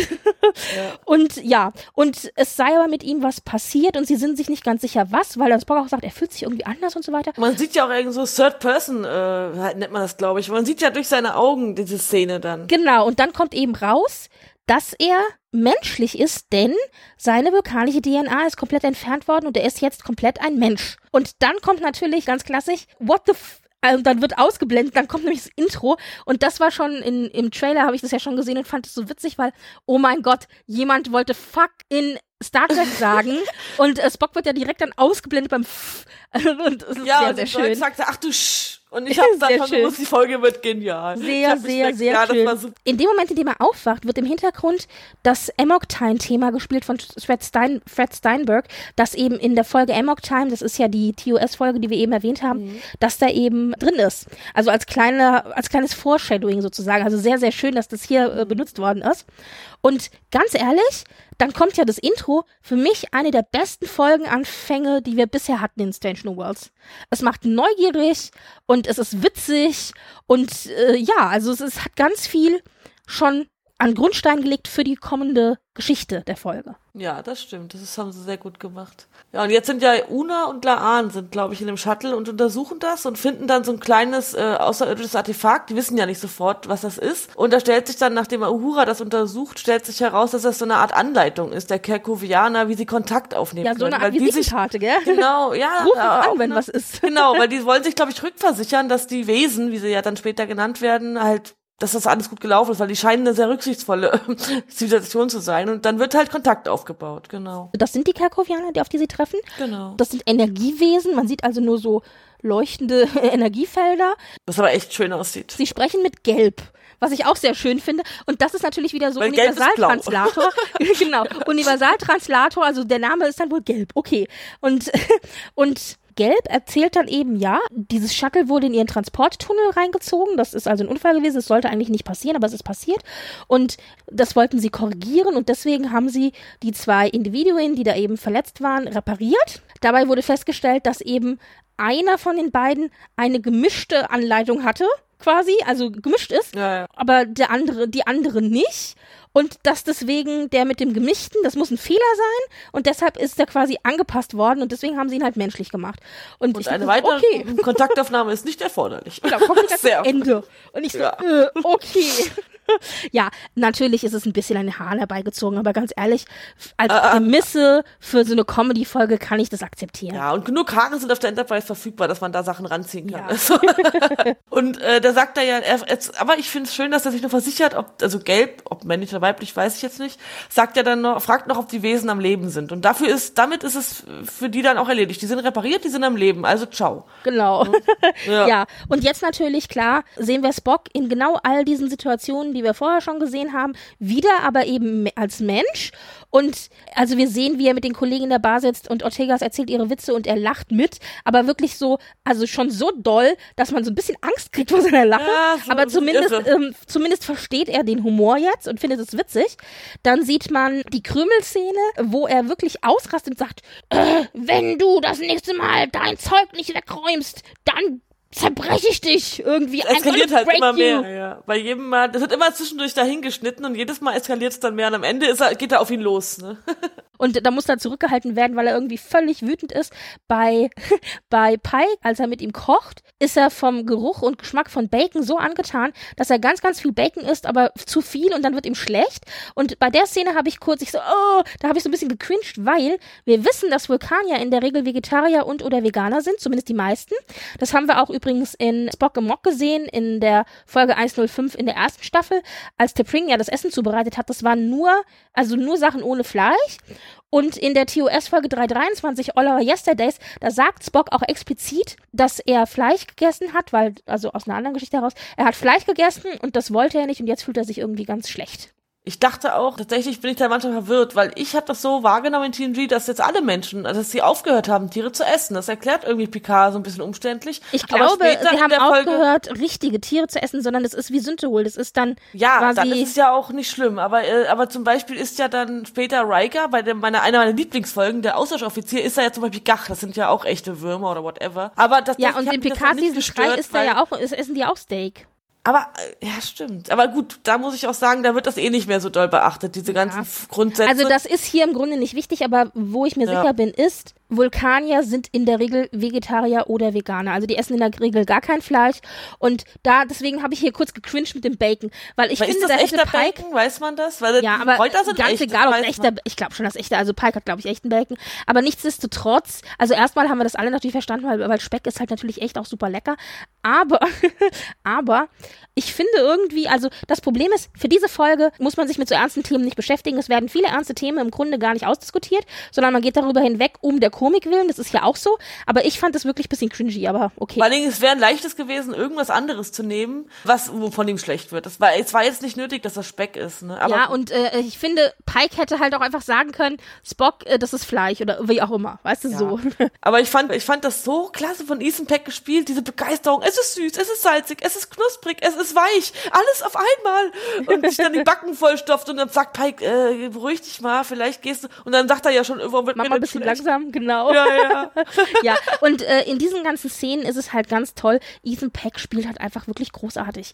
Der hat halt diese Komik und das Timing, das, das kann der, ja. Und er kann sein Gesicht so verändern, dass man sofort merkt, wann er wieder umgeswitcht wurde von Chappelle. Ich finde das so krass, dass die das so ihre Gesichter so kontrollieren können. Ich bewundere das. Und das hat er wirklich toll gespielt. Man hat richtig Spaß an der Folge. Wer hätte gedacht, dass just Spock der Charakter sein wird in Star Trek, in Strange New Worlds, der als die komische Figur in Strange New Worlds funktioniert? Ich bestimmt nicht, ja. Nein, aber das ist ja schön, dass die uns immer wieder überraschen. Ich finde das sehr, äh, es ist so jedes Mal so ein, weil ich ja in der Regel Spoiler aus dem Weg gehe, aber ich muss sagen, diesmal wurde ich Tage vorher da habe ich nicht mit Ja. gerechnet.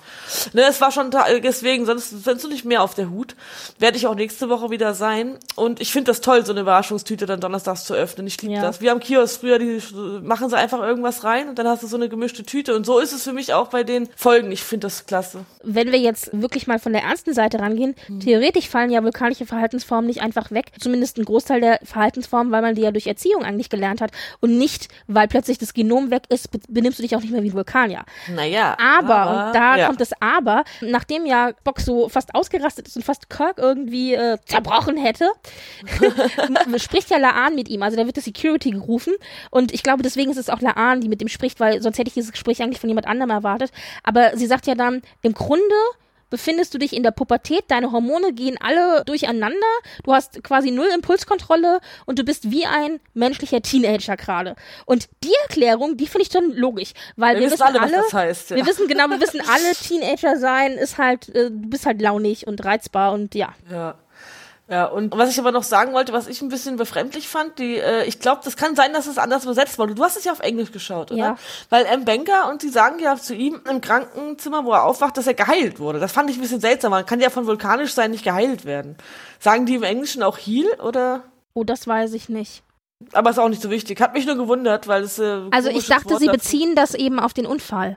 Also das, so, das meinte okay. ich, dass sie eben geheilt worden sind von den Verletzungen, die sie bei dem Unfall erlitten haben. Aber ja. ich kann es dir gerade nicht sagen, das müsste ich tatsächlich nochmal nachgucken. Ja, wie gesagt, Laan erklärt ihm das eben und sagt, arbeite an der Imp äh, Impulskontrolle, also dass du eben nicht gleich sofort irgendwie handelst, sondern mal kurz ein bisschen nachdenkst und dich zurücknimmst.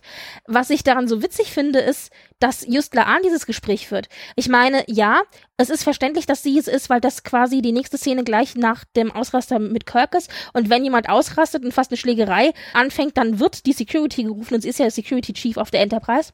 Aber sie hat ihm quasi The Talk gegeben, ja, also den, das Gespräch sozusagen. Und ich hätte gedacht, dass das eher Mama Una oder Papa Pike machen, ja. Aber nee, es war dann Schwester Da habe ich gar nicht drüber nachgedacht. Aber ich glaube, dieser lassive Blick wäre nicht cool angekommen bei Una. Und das, wie unglaublich gut kann der bitte lassiv gucken? Also ja, wie er dann, und aber jetzt, schäme ich, schäm ich mich. Und wir alle so, oh mein Gott. Ja. ja. Und äh, sie meinte, ich finde es auch noch so schön, wie sie erklärt hat, Teenager sind im Grunde, also eine Zeit, also man ist ständig hungrig, ständig am Essen, und denkt die ganze Zeit nur an Sex. So, okay, ja. hm, super. Super. ja. Man sieht, ja, man sieht ja auch zwischendurch, wie er Stress ist später und so, wie er dann ja, am, ja, am, am, ja. ja, ja, das passt sehr gut. Das haben sie gut, gut gerettet, weil ich habe auch zuerst gedacht, okay, übertreiben ja ganz schön, weil er müsste ja noch einen normalen Menschenverstand haben. Aber das ist tatsächlich, finde ich, haben sie das toll die Hormone, erklärt. Ja, ja, ja. Und äh, wir unterbrechen diese witzigen Szenen damit, dass Chapel jetzt eben zum einen natürlich versucht, ein, ein, eine Kur zu finden, dass sie Spock wieder zurückverwandeln kann und darüber fast ihr Gespräch mit eben dem Typen von der Vulkanischen Wissenschaftsakademie vergisst. Aber dann findet dieses Bewerbungsgespräch eben statt und es ist eine Katastrophe. Der Vulkanier ist von ihr überhaupt nicht beeindruckt. Sie bringt dann noch irgendwie ihre Erfahrungen in der Praxis noch irgendwie, schmeißt sie mit in die Waagschale.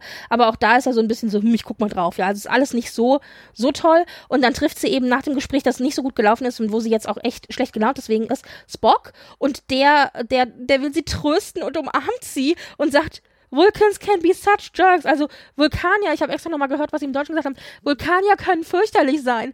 Und ich dachte so, oh mein Gott. Aber es, das war so lustig, weil der hat ja die Arme schon so weit, so lange vorher aufgemacht. Das war wieder so ein bisschen C3PO-mäßige Umarmung. Das fand ich aber super, weil ich hatte sofort C3PO, Sheldon Cooper, Spock, alle im Kopf. Die, also da, das ist dieses typische bisschen, ja, weil es halt für ihn was Fremdes ist, ne? Aber ja, es war ja, schön ja. gespielt, ja. Ja.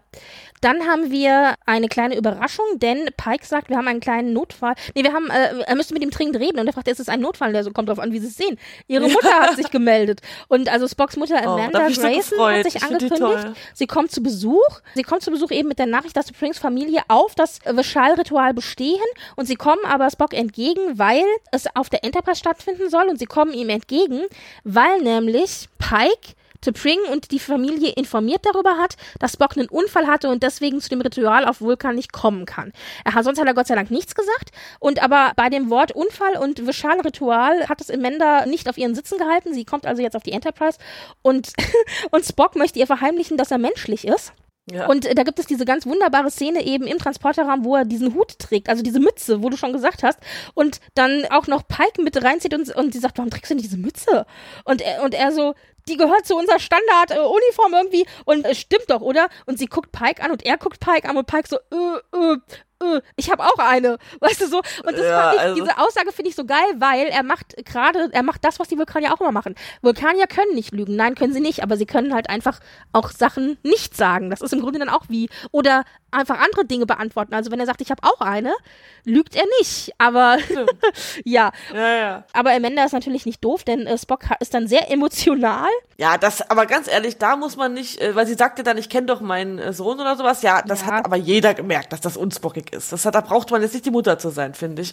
Ich finde übrigens, Pike kann sehr schlecht lügen dafür, dass er Captain ist. Aber ich glaube, ja, es die Ausrede schwer, war auch sehr schlecht von äh, Spock. Das gehört zur Uniform. Und warum hat es kein anderer an? Was ist das für eine schlechte Ausrede? na da klar. kann- hätte ich ja auch nicht einfach zugestimmt. Das war schon ein bisschen komisch. Na, aber es fällt ihm, glaube ich, auch einfach schwer, Leute anzulügen, die er mag. So. Ja, und die ist auch cool, die Mutter von Spock. Ich mag die sehr. Ja, Amanda Grayson, also die Schauspielerin Kershing, wie heißt sie mit Vornamen? Keine Ahnung. Ich finde es auf ich jeden Fall cool. hab's hier im Dokument stehen. Ja, auf jeden Fall Kershing ganz, ganz toll.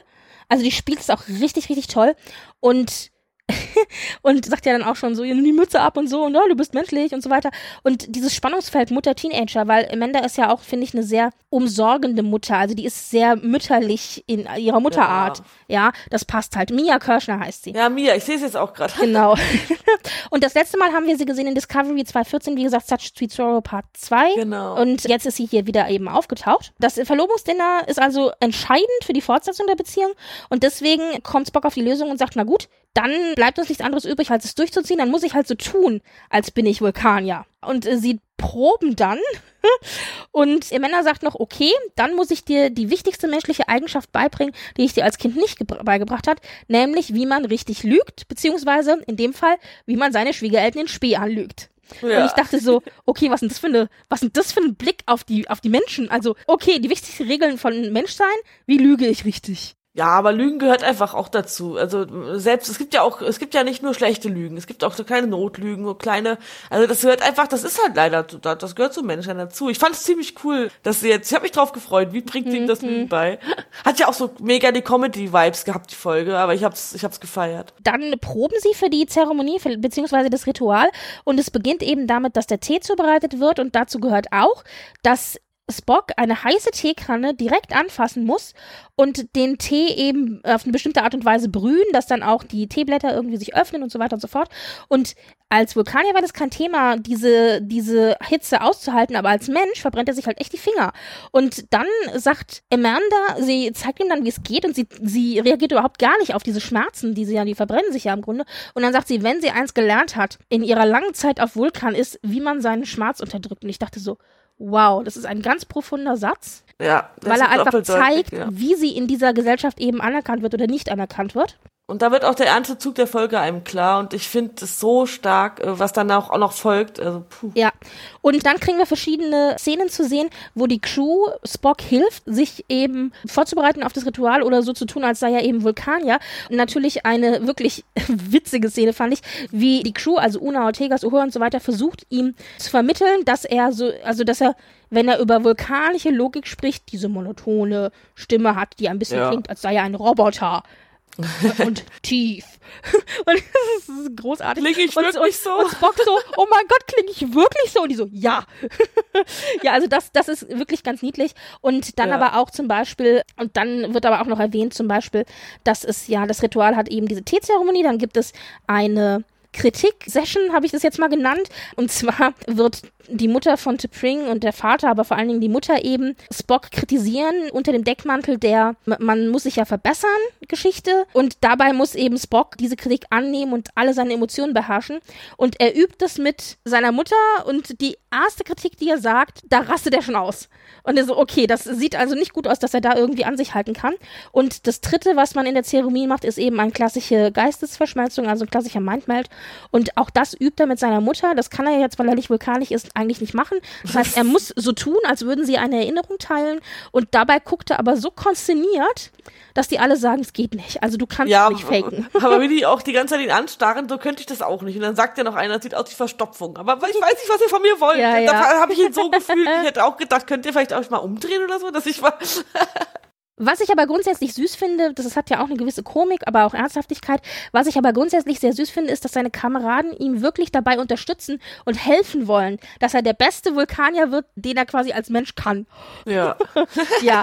Und äh, dann hatten wir natürlich einen super Meta-Moment, wo dann im Benga sagt, ja, also wir können jetzt körperlich quasi, also wir können nicht mit genetischer Veränderung arbeiten, weil das gibt es ja, haben wir ja gesehen in der ersten Folge 101 Strange New Worlds, wo ja durch eben so, also man kann ja die Leute genetisch verändern, also man könnte ihn ja eigentlich vulkanisch machen, aber dadurch, dass er ja schon diese genetische Veränderung hat, funktioniert es halt bei ihm nicht. Und es wäre auch wohl zu, zu riskantes zu machen, deswegen kriegt er jetzt Fake-Ohren und oh mein Gott, das ist so meta, weil wir wissen ja, dass eben Leonard Nimoy, der ja Spock gespielt hat in der Originalserie, ja auch eben diese, diese Ohrenprothesen hatten und dass der da echt auch teilweise drunter gelitten hat. Also es gibt auch diese Anekdote, dass er äh, die Ohren quasi sich vom Gesicht gerissen hat, von den Ohren gerissen hat, diese Spitzen, weil er es eben nicht mehr ausgehalten hat. Und gleichzeitig ist es ja auch so, dass ja heutzutage, wenn irgendwie so ein paar echte Spock-Ohren vom Set auch versteigert werden, dass die horrende Preise irgendwie ja. erzielen und als echter Star Trek-Fan versucht man ja so ein paar Ohren zu kriegen und so. Also diese ganze Geschichte und natürlich haben wir dann aber hier auch eine kleine, kleines Augenzwinkern. Also Leute, seht her, das ist das, was Ethan Peck quasi die ganze Zeit durchmachen muss. Er muss irgendwie jedes Mal, wenn er Spock spielt, sich diese Ohren ankleben und so. Also du hast halt so einen absoluten Metamoment mit diesen Ohrenprothesen, was ich halt ganz toll fand. Und ich fand es auch cool, dass man gesehen hat, dass sie, äh, also äh, die, ähm, wie sagt man, die äh, wirkt, also die in der Geschichte Fake-Ohren sahen schlechter aus als die echten Fake-Ohren, wo sie echt aussehen sollen. Versteht man das? ja, äh, ja, genau. Und was ich auch noch ganz süß fand, war, das kommt dann ein bisschen später, als er T'Pring dann, als T'Pring aufs Schiff kommt und so, und er sagt, ja, er hat irgendwie seine Frisur geändert. Und was man nämlich sieht, ist jetzt, wo er menschlich ist, dass er so leichte Locken hat vorne. Und wir wissen ja, normalerweise hat er ja diese ganz immer gerade streng runterfallende Frisur, diesen Pony. Und jetzt hat er da aber so Locken, so lockigen ja, Als Pony. hätte ihn so jemand durchgewuschelt. Ja, und ja. offensichtlich ist es, tatsächlich, deswegen, wir sehen das ja auch immer bei Vulkaniern, offensichtlich ist das aber auch für die vulkanische Spezies normal, dass sie eben diese Art von Haare hat. Und so wie man irgendwie, keine Ahnung, genetisch weitergibt, dass man dünnes Haar hat oder Locken hat oder so, ist es wohl für Vulkanier üblich, dass sie eben dieses gerade fallende glatte Haar haben. Das ja? aber auch irgendwie das kann man ja auch bei T'Pring, ja. das kann man ja bei auch sehen zum Beispiel. Und das finde ich so schön, dass sie auch bis ins Detail hier eben auf genau solche ja. Dinge achten und sagen, ja, wenn er nur menschlich ist, hat er halt leichte Locken. Ja, finde ich aber auch cool, weil ich finde auch, das passt auch zu der Wandlung dann, ne? Das stilistisch. Ja. Äh, Chapel ist in, mittlerweile immer noch damit beschäftigt, eine Lösung zu finden, äh, beziehungsweise eine Lösung dafür, dass Spock eben wieder halb menschlich, halb vulkanisch ist, so wie es vorher war, und stellt jetzt aber fest, verdammt, erstens, wir haben nur noch 24 Stunden Zeit, bevor es irrevisibel ist. Das heißt, bevor wir Spock nicht mehr zurückverwandeln können in den, den er vorher war, die, wenn die 24 Stunden ablaufen oder abgelaufen sind, dann ist er, wird er für immer menschlich bleiben. Und zweitens, sie hat wirklich alles an Lösungen probiert, selbst die Geheimexperimente von einem Benga irgendwie hinten im Küchenschrank. Ja. Also sie hat alles probiert und sie hat keine Lösung gefunden. Hat aber halt auch große Schuldgefühle und will unbedingt das, weil wenn sie ist der Meinung, wenn sie nicht dabei gewesen wäre, es war ja eine kurzfristige Personaländerung, wäre er alleine gewesen, wäre seine vulkanische Seite nicht als anormal bezeichnet worden und sie hätten ihn vielleicht nicht verändert. Das heißt, genau, weil sie ja dadurch, dass sie dabei war, genau. genau. Ja. Und deswegen, sie sagt ja dann auch noch, äh, Schuldgefühle sind ja nicht logisch von außen, aber von innen sind sie halt ganz schrecklich und deswegen ja, und will so sie alles gilt, dafür genau, tun. Ja. Genau, und dann schnappt sie sich ja auch äh, Ortegas und Hura und will zu den Kerkovianern, also so, es ist ja ein Transporttunnel, erfährt man ja dann zwischendurch. Das hat die ja gesagt, ihr seid unserem Transporttunnel, hat Gelb ja erklärt. Und zu diesem Tunnel wollen die jetzt halt nochmal fliegen, um genau. dann halt die Kerkovianer zu bitten, das wieder zu korrigieren. Und hier haben wir übrigens eine, eine schöne, ein schönes Augenzwinkern auch hier, denn Ortegas sagt ja dann, bevor sie eben in diesen Tunnel reinfliegen, hold on to your butts. Und das, gut, das ist natürlich ein Satz, der kann so überall vorkommen, aber das ist auch eins zu eins ein Zitat aus Jurassic Park, dem Film. Samuel Jackson hat es gesagt in seiner Rolle als Arnold. Und dann dachte ich so, oh, vielleicht ist ja Ortegas Jurassic Park Fan. Who knows? Wer weiß. ja, wir sind zurück beim Vishal-Ritual, während eben Chapel versucht, da die Kur zu finden und es läuft nur so lala. Also T'Prings Eltern kommen und Aber wir haben noch was merkt, vergessen und zwar, dass ja die äh, empfangen ja erstmal T'Pring, die extrem genervt von ihrer Mutter ist Richtig. und dann äh, will ja Spock eigentlich ihr erklären, was mit ihm los ist, damit sie ein bisschen die Chance hat, dass bei dem Vishal auch, ja, weil sie könnte ihm ja voll gut helfen, wenn sie wüsste, was los ist, aber da sie schon so gestresst ist, entscheidet er sich, es ihr nicht zu sagen. Und Genau. sie ist auch von ihrer Mutter total gestresst, weil sie meinte, Genau. es hat drei Stunden gebraucht, bis wir dieses Outfit ausgesucht hatten. Also ihre Mutter ist extrem kritisch, nicht nur Spock gegenüber, sondern vor allen Dingen auch ihr gegenüber. Und wir hören ja schon vorher, dass ihre Eltern eigentlich gegen diese Verbindung ist, dass ihre Mutter also eben kritisch ist und Spock eigentlich nicht als Schwiegersohn will, während ihr Vater aber die Verbindung zu Sarek und seiner Familie, aber vor allen Dingen zu Sarek eben wertschätzt und deswegen für die Verbindung ist. Aber wir merken dann jetzt auch, wenn wir hier Tiprings Eltern begegnen, dass die Mutter sehr dominierend ist in ihrer Art und Weise und der Vater Echt? sehr oft einfach nur Ja und Abend sagt. So. Ja, voll schade, weil er freut sich voll über das Essen und dann, ach ja, das war mir ja gar nicht aufgefallen. Das ist ja gar nicht rein drin. Da war ja, das fand ich so schön, dass die gesagt haben, Pike hat ja diese traditionellen vulkanischen Speisen anders angerichtet, weil er sie an die Temperatur des Raumschiffs angepasst hat. Mhm. Weil die ja anders ist wie auf Vulkan. Das fand ich so cool. Da muss man doch mal ein bisschen Respekt zollen. Ja. Und der, ja, ne, das Also fand ich ein Pike, bisschen dass Pike überhaupt dabei ist, finde ich so witzig, weil dieses Ritual findet halt in, ich glaube, das Boxquartier statt, aber Pike ist sozusagen als, als Koch dabei und als Gastgeber auch und hat eben gekocht. Und das finde ich so schön, weil das, das ja natürlich das ist, was wir von Pike kennen. Wenn Ja. es Situationen gibt, gerade auch diplomatische Situationen, die schwierig sind, greift er immer zum, zum Grill oder zum, zum, zum, zum Essen. Also das haben wir jetzt schon mehrfach gesehen und hier auch wieder. Ja, also hier ist auch Essen, gemeinsames Essen, sozialisieren miteinander und so weiter, darüber das Eis brechen. Das ist so sein Go-To-Ding. Und hier ist es eben auch so. Und diese Gegensätzlichkeit der Mütter wird halt gezeigt, weil äh, Tiprell ist halt so, ähm, ja, der Geruch, also das wäre natürlich, also der Rahmen ist jetzt sehr, es ist nur akzeptabel, der Geruch würde sich stören, wo er herkommt, wisse man ja. Und dann sagt die Mutter von Guckt dann Spock so halt, auf, auf Amanda, genau. Genau, und sie ist halt total entspannt und cool und sagt, äh, ja, natürlich wäre dein Anwesen auf Vulkan edler gewesen, aber also sie, sie, dass man da so ruhig bleiben kann, die ist so Ja, sie ist halt sehr, sehr, also Amanda nimmt diese Kritik sehr gelassen, weil sie das halt Ja. gewohnt ist und gewohnt auch Ja, damit aber umzugehen. Und Tiprings Mutter ist halt wirklich das Klischeebeispiel von der bösen Schon Schwiegermutter. fies. Ja, die ist echt fies. Aber äh, in ihrer extremen, also in ihrem extremen Anspruch und ihrer, in ihrer extremen Arroganz und auch eben Ablehnung und Boniertheit und Engständigkeit gegenüber anderen Alienspezies, wie zum Beispiel jetzt Menschen, aber in ihrer, also in der Art und Weise, wie sie ist, kann ich aber auch, und das tut mir schon fast leid, dass ich das sagen muss, aber kann ich auch ihren Standpunkt verstehen, weil sie kritisiert ja Spock und sagt, dir ist es ja offensichtlich wichtiger, in Starfleet zu sein und äh, du priorisierst das über meine Tochter. Und das, Das ist ein anderer Punkt, aber die Mutter zu schämen, weil sie ein Mensch ist und die Natürlich nicht. Diese, Nein, das, ich, das- da das, sind wir uns weil da wollte ich nämlich sagen, ich finde tatsächlich dieses Ritual finde ich eigentlich cool. Das müssten wir, wir auch mal machen, wir Menschen, weil man sagt ja immer, auch bleib wie du bist. Aber wenn ich so bleib wie ich bin, entwickle ich mich ja gar nicht weiter. Ich kann mich nur entwickeln und nur wissen, was ich ändern kann, wenn mir jemand sagt, was ich falsch mache. Ich finde das tatsächlich das Ritual an sich eine ziemlich coole Idee. Ja. Aber ihre herablassende Art mag ich nur nicht. Ja, und das ist ja auch das, woran sich jetzt ein bisschen gestört wird.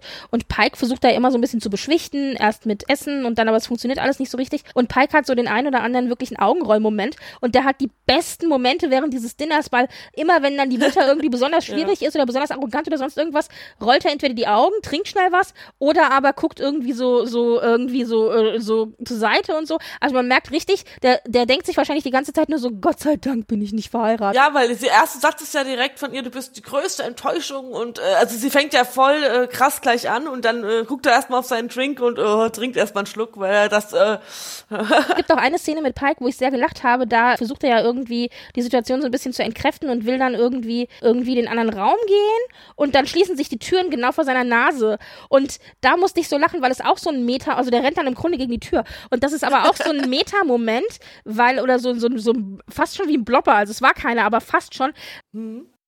Die sind ja in TNG zum Beispiel und auch in TOS, die sind ja manuell bedient worden. Das heißt, da waren zwei Leute, die halt rechts und links die Türen aufgezogen haben und wieder zugezogen haben, damit es so aussieht, als würde es automatisch gehen. ja. Das tut es ja natürlich nicht. Es gibt die eine oder andere Einstellung aus TNG und so weiter, wo die, die das aufziehen sollten, dann nicht schnell genug waren und da äh, die Schauspieler dann gegen die Tür gerannt sind. Und das ist auch so ein Meta, das haben Oh wir öfter schon mal, da gibt's in einigen Bluebernitzes drinne. Und das ist so ein Meta-Moment, wo ich dachte, das haben die hier bestimmt absichtlich mit reingemacht. Ja, es passt ja auch Doppelmeter, weil das passt ja auch zu dieser Genre der Folge, zu diesem Comedy. Ja, natürlich. Und das ist ja auch, das ist ja auch für mich eine schwer, also ich gucke mir das so gerne an, aber ich im Star Trek Mantel kann ich es ertragen, aber diese diese durch ähm, diese ja, wie sagt man das denn? Du hast es vorhin genannt, verwechseln dich Komödien. Ja, ich kann oder das, Screwball-Komödie, ja. ich kann das immer ganz schwer ertragen, wenn ich weiß, der darf, derjenige darf jetzt nicht auffliegen. Mhm. Und ich, ich fieber dann so doll mit, dass es schon fast nicht hingucken kann. Und, Okay.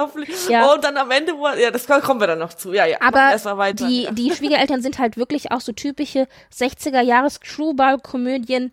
Elemente, muss man auch sagen. Typische 60er Jahre Comedy-Serie, wo du genau eben die böse Schwiegermutter, die arrogante Schwiegermutter, die eben Perfektion erwartet und der leicht zufriedenstellende Schwiegervater und irgendwie der, der, der Sidekick-Gastgeber, der irgendwie so Fremdschämen-Momente hat in Pike und so. Also du hast halt wirklich so, das Da sind wirklich so ganz klassische Elemente, die du genauso gut auch in alten amerikanischen Comedy-Serien aus den 60ern haben könntest. Da hat mich gewundert, dass sie das nicht gestört hat, dass Pike dabei ist. Also sie stört sich, sie stört sich ja an allem. Aber daran, dass ein Nicht-Vulkanier. Ja, Der ist ja Captain des Schiffs, den kannst du, glaube ich, ja nicht rausschmeißen. aber, aber bei so einem äh, wie Schal, was hat denn da der Captain zu suchen in der Ja, Regel? vielleicht also, ist, es, ist er dann also weite, erweiterte Familie sozusagen. Also ich habe mich gefreut, dass er dabei ist, aber ich habe mich gewundert, dass sie das nicht wenigstens mal erwähnt hat, weil sie hat ja, also sie, Ja. Ja, sie ist ja nicht, hält ja nicht hinterm Berg mit ihren äh, Kritiken. Wir wissen ja, dass T'Pring eigentlich nicht so ist wie ihre Mutter, also sie akzeptiert ja Spock voll und ganz, das hat sie mir auch gesagt, aber ich finde so ein bisschen so dieses arrogante von oben herablassende, das hat man T'Pring am Anfang auch erst unterstellt, bevor man sie dann besser kennengelernt hat. Dieses sehr unterkühle, sehr von oben herab und so weiter, das ist schon auch sehr ihre Mutter. So ein bisschen finde das erklärt das auch. gespielt. Ja. Ja, also ein bisschen erklärt das aber eben auch so die Art und Weise, wie man T'Pring am Anfang erstmal kennenlernt. ja, man lernt ja von seinen Eltern und gerade äh, und wenn man so eine Mutter hat, dann äh, dann kann man glaube Ja. ich gar nicht verhindern, dass es ein bisschen abfärbt. Und ich fand es auch sehr, sehr, sehr schade, dass er es ihr nicht gesagt hat, sondern dass er sie hat ins Messer laufen lassen. Ja, ja, ja. Was ich uncool fand. Also und ich Ja, gebe auch, wie du schon sagtest, die Mutter hat ja auch einen Punkt, weil äh, was bringt denn so eine Beziehung, wenn du immer nur weg bist? Also ich, ich meine klar, es gibt Menschen, die das, äh, die stört das nicht, die machen ähm, Fernbeziehungen, aber äh, offenbar stört es ja Tippring oder st- ne, also er ist ja wirklich selten da und ich kann das auch verstehen, dass das ein Kritikpunkt ist von ihr. Ne? Ja, und da übrigens auch fand ich auch sehr schön, als T'Pring ja am Anfang aufs Schiff kommt, macht sie ja noch so einen Witz über eben äh, Eltern, die ihre Junges essen, selbst fressen. Ja, und und, da muss ja genau, er muss sich das Lachen verkneifen. Ich so, okay. ja, wir sind zurück. Wir springen jetzt immer zwischen dem Schiff und der äh, Mission mit Chapel, Ortegas und Uhura hin und her. Und die Genau. Crew um Chapel, die schafft es jetzt eben in diesen Transporttunnel reinzufliegen durch, ein, durch irgendwie Navigation, einen Trick von Ortegas und trifft dann eben auf die Karkovianer und Aber erstmal auf Blau, nicht auf Genau, und erstmal auf Blau und nicht auf Gelb. Gelb wird dann eben gerufen und dann versucht Chapel zu erklären, dass ihnen eben ein Fehler unterlaufen ist. Aber sie sind quasi außerhalb der offiziellen Beschwerdeperiode. Da gibt es offensichtlich eine offen, sehr Ja, starke Regeln.